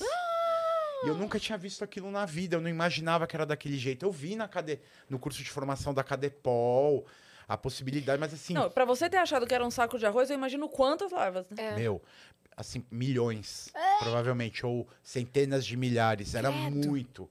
E quando eu cheguei perto, eu falei assim, cara, foi meio chocante pra mim, assim. Eu olhei e falei assim, meu Deus, é assim. E todo mundo vai, assim, é por isso que, que em funerárias, né, quando você vai preparar o cadáver para o corpo, né, para ser enterrado, tem toda aquela a tanatopraxia, se eu não me engano, é assim que chama. Eu acho que é tanatopraxia. Bom, enfim, é o preparo do cadáver para o enterro. Uhum. É, é drenado todo, todo o sangue e é substituído por, por formol, né, para conservar o corpo. Porque se não fizer isso, todo durante o enterro ali, ele vai começar a, A ele vai entrar no estado de putrefação. É por isso que é feito esse preparo, para você ter a chance de ter um velório mantendo aquele corpo mais próximo possível do que ele era quando morreu. Uhum. É. É por isso que, que, que... Vocês já assistiram aquela série Six Feet Under? Eu não. A Sete Palmos? Não. É uma série que, ó, que eu recomendo muito. Indicação também. É uma série com o... Um dos atores da série é o, é o Michael C. Hall, que fez o Dexter. Sei. Ele era. é, a história é assim, resumindo. É uma família que tem uma funerária. E aí o pai, que era o dono da funerária, morre e os filhos têm que começar a cuidar. E são cinco temporadas e tem o melhor. Eu não, não vou. Óbvio que eu não vou contar, mas assim, eu, eu sou meio série maníaco, assim, tem o melhor final de séries de todos. Acabou na hora certa, então. Acabou na hora Aquela certa e o que é- final. Nossa, os últimos 10 minutos assim é de chorar. Literalmente, assim. Quantas temporadas tem? Cinco. Boa. Tá na HBO, é HBO Max. Chama Boa. Six Feet Under. É uma série maravilhosa. Por quê? Porque ela é uma série que usa, assim, do humor negro, assim, de situações... é, de, de uma coisa pesada que é ser dono de uma... Porque em cada episódio eles com, começa com alguém morrendo. E mostrando como que esse corpo vai parar na funerária. E aí tem os dramas dos personagens. Pra quem gosta dessas séries tipo This Is Us... Essas séries, assim, que envolvem Familiares. dramas humanos, É. ninguém ganha de six, six Feet Under. Chama Six Feet Under ou A Sete Palmos em português. Tá na HBO Max. Caramba. É maravilhosa essa série. Muito bom. Porque ela conta, ela mostra assim, é, é através da, desse, desse humor negro, da morte. Porque as mortes às vezes são engraçadas no começo. Sabe? É, através disso, eles vão contando a história da, tipo, da, do, dos, do- da- dos humanos, da vida é, do familiar, dos amigos. E o Dexter, o Michael C. Hall nessa série. Vocês assistiram Dexter? Eu já vi alguns Você episódios. assistiu? Não. Mas você sabe que, qual que Sim, é? sim, sim. É o serial killer. Sim. Ele, e é o mesmo ator. É impressionante como o cara é bom ator, porque nessa série ele faz um dos filhos, ele é o filho do meio, e ele, tipo, na série ele é gay, ele, é, ele, é, ele tem um namorado que é um policial, e é muito engraçado, assim, a transformar, porque eu assisti Dexter primeiro, e ter assistido essa série e ver, assim, o trabalho que o cara fez pra ser o Dexter.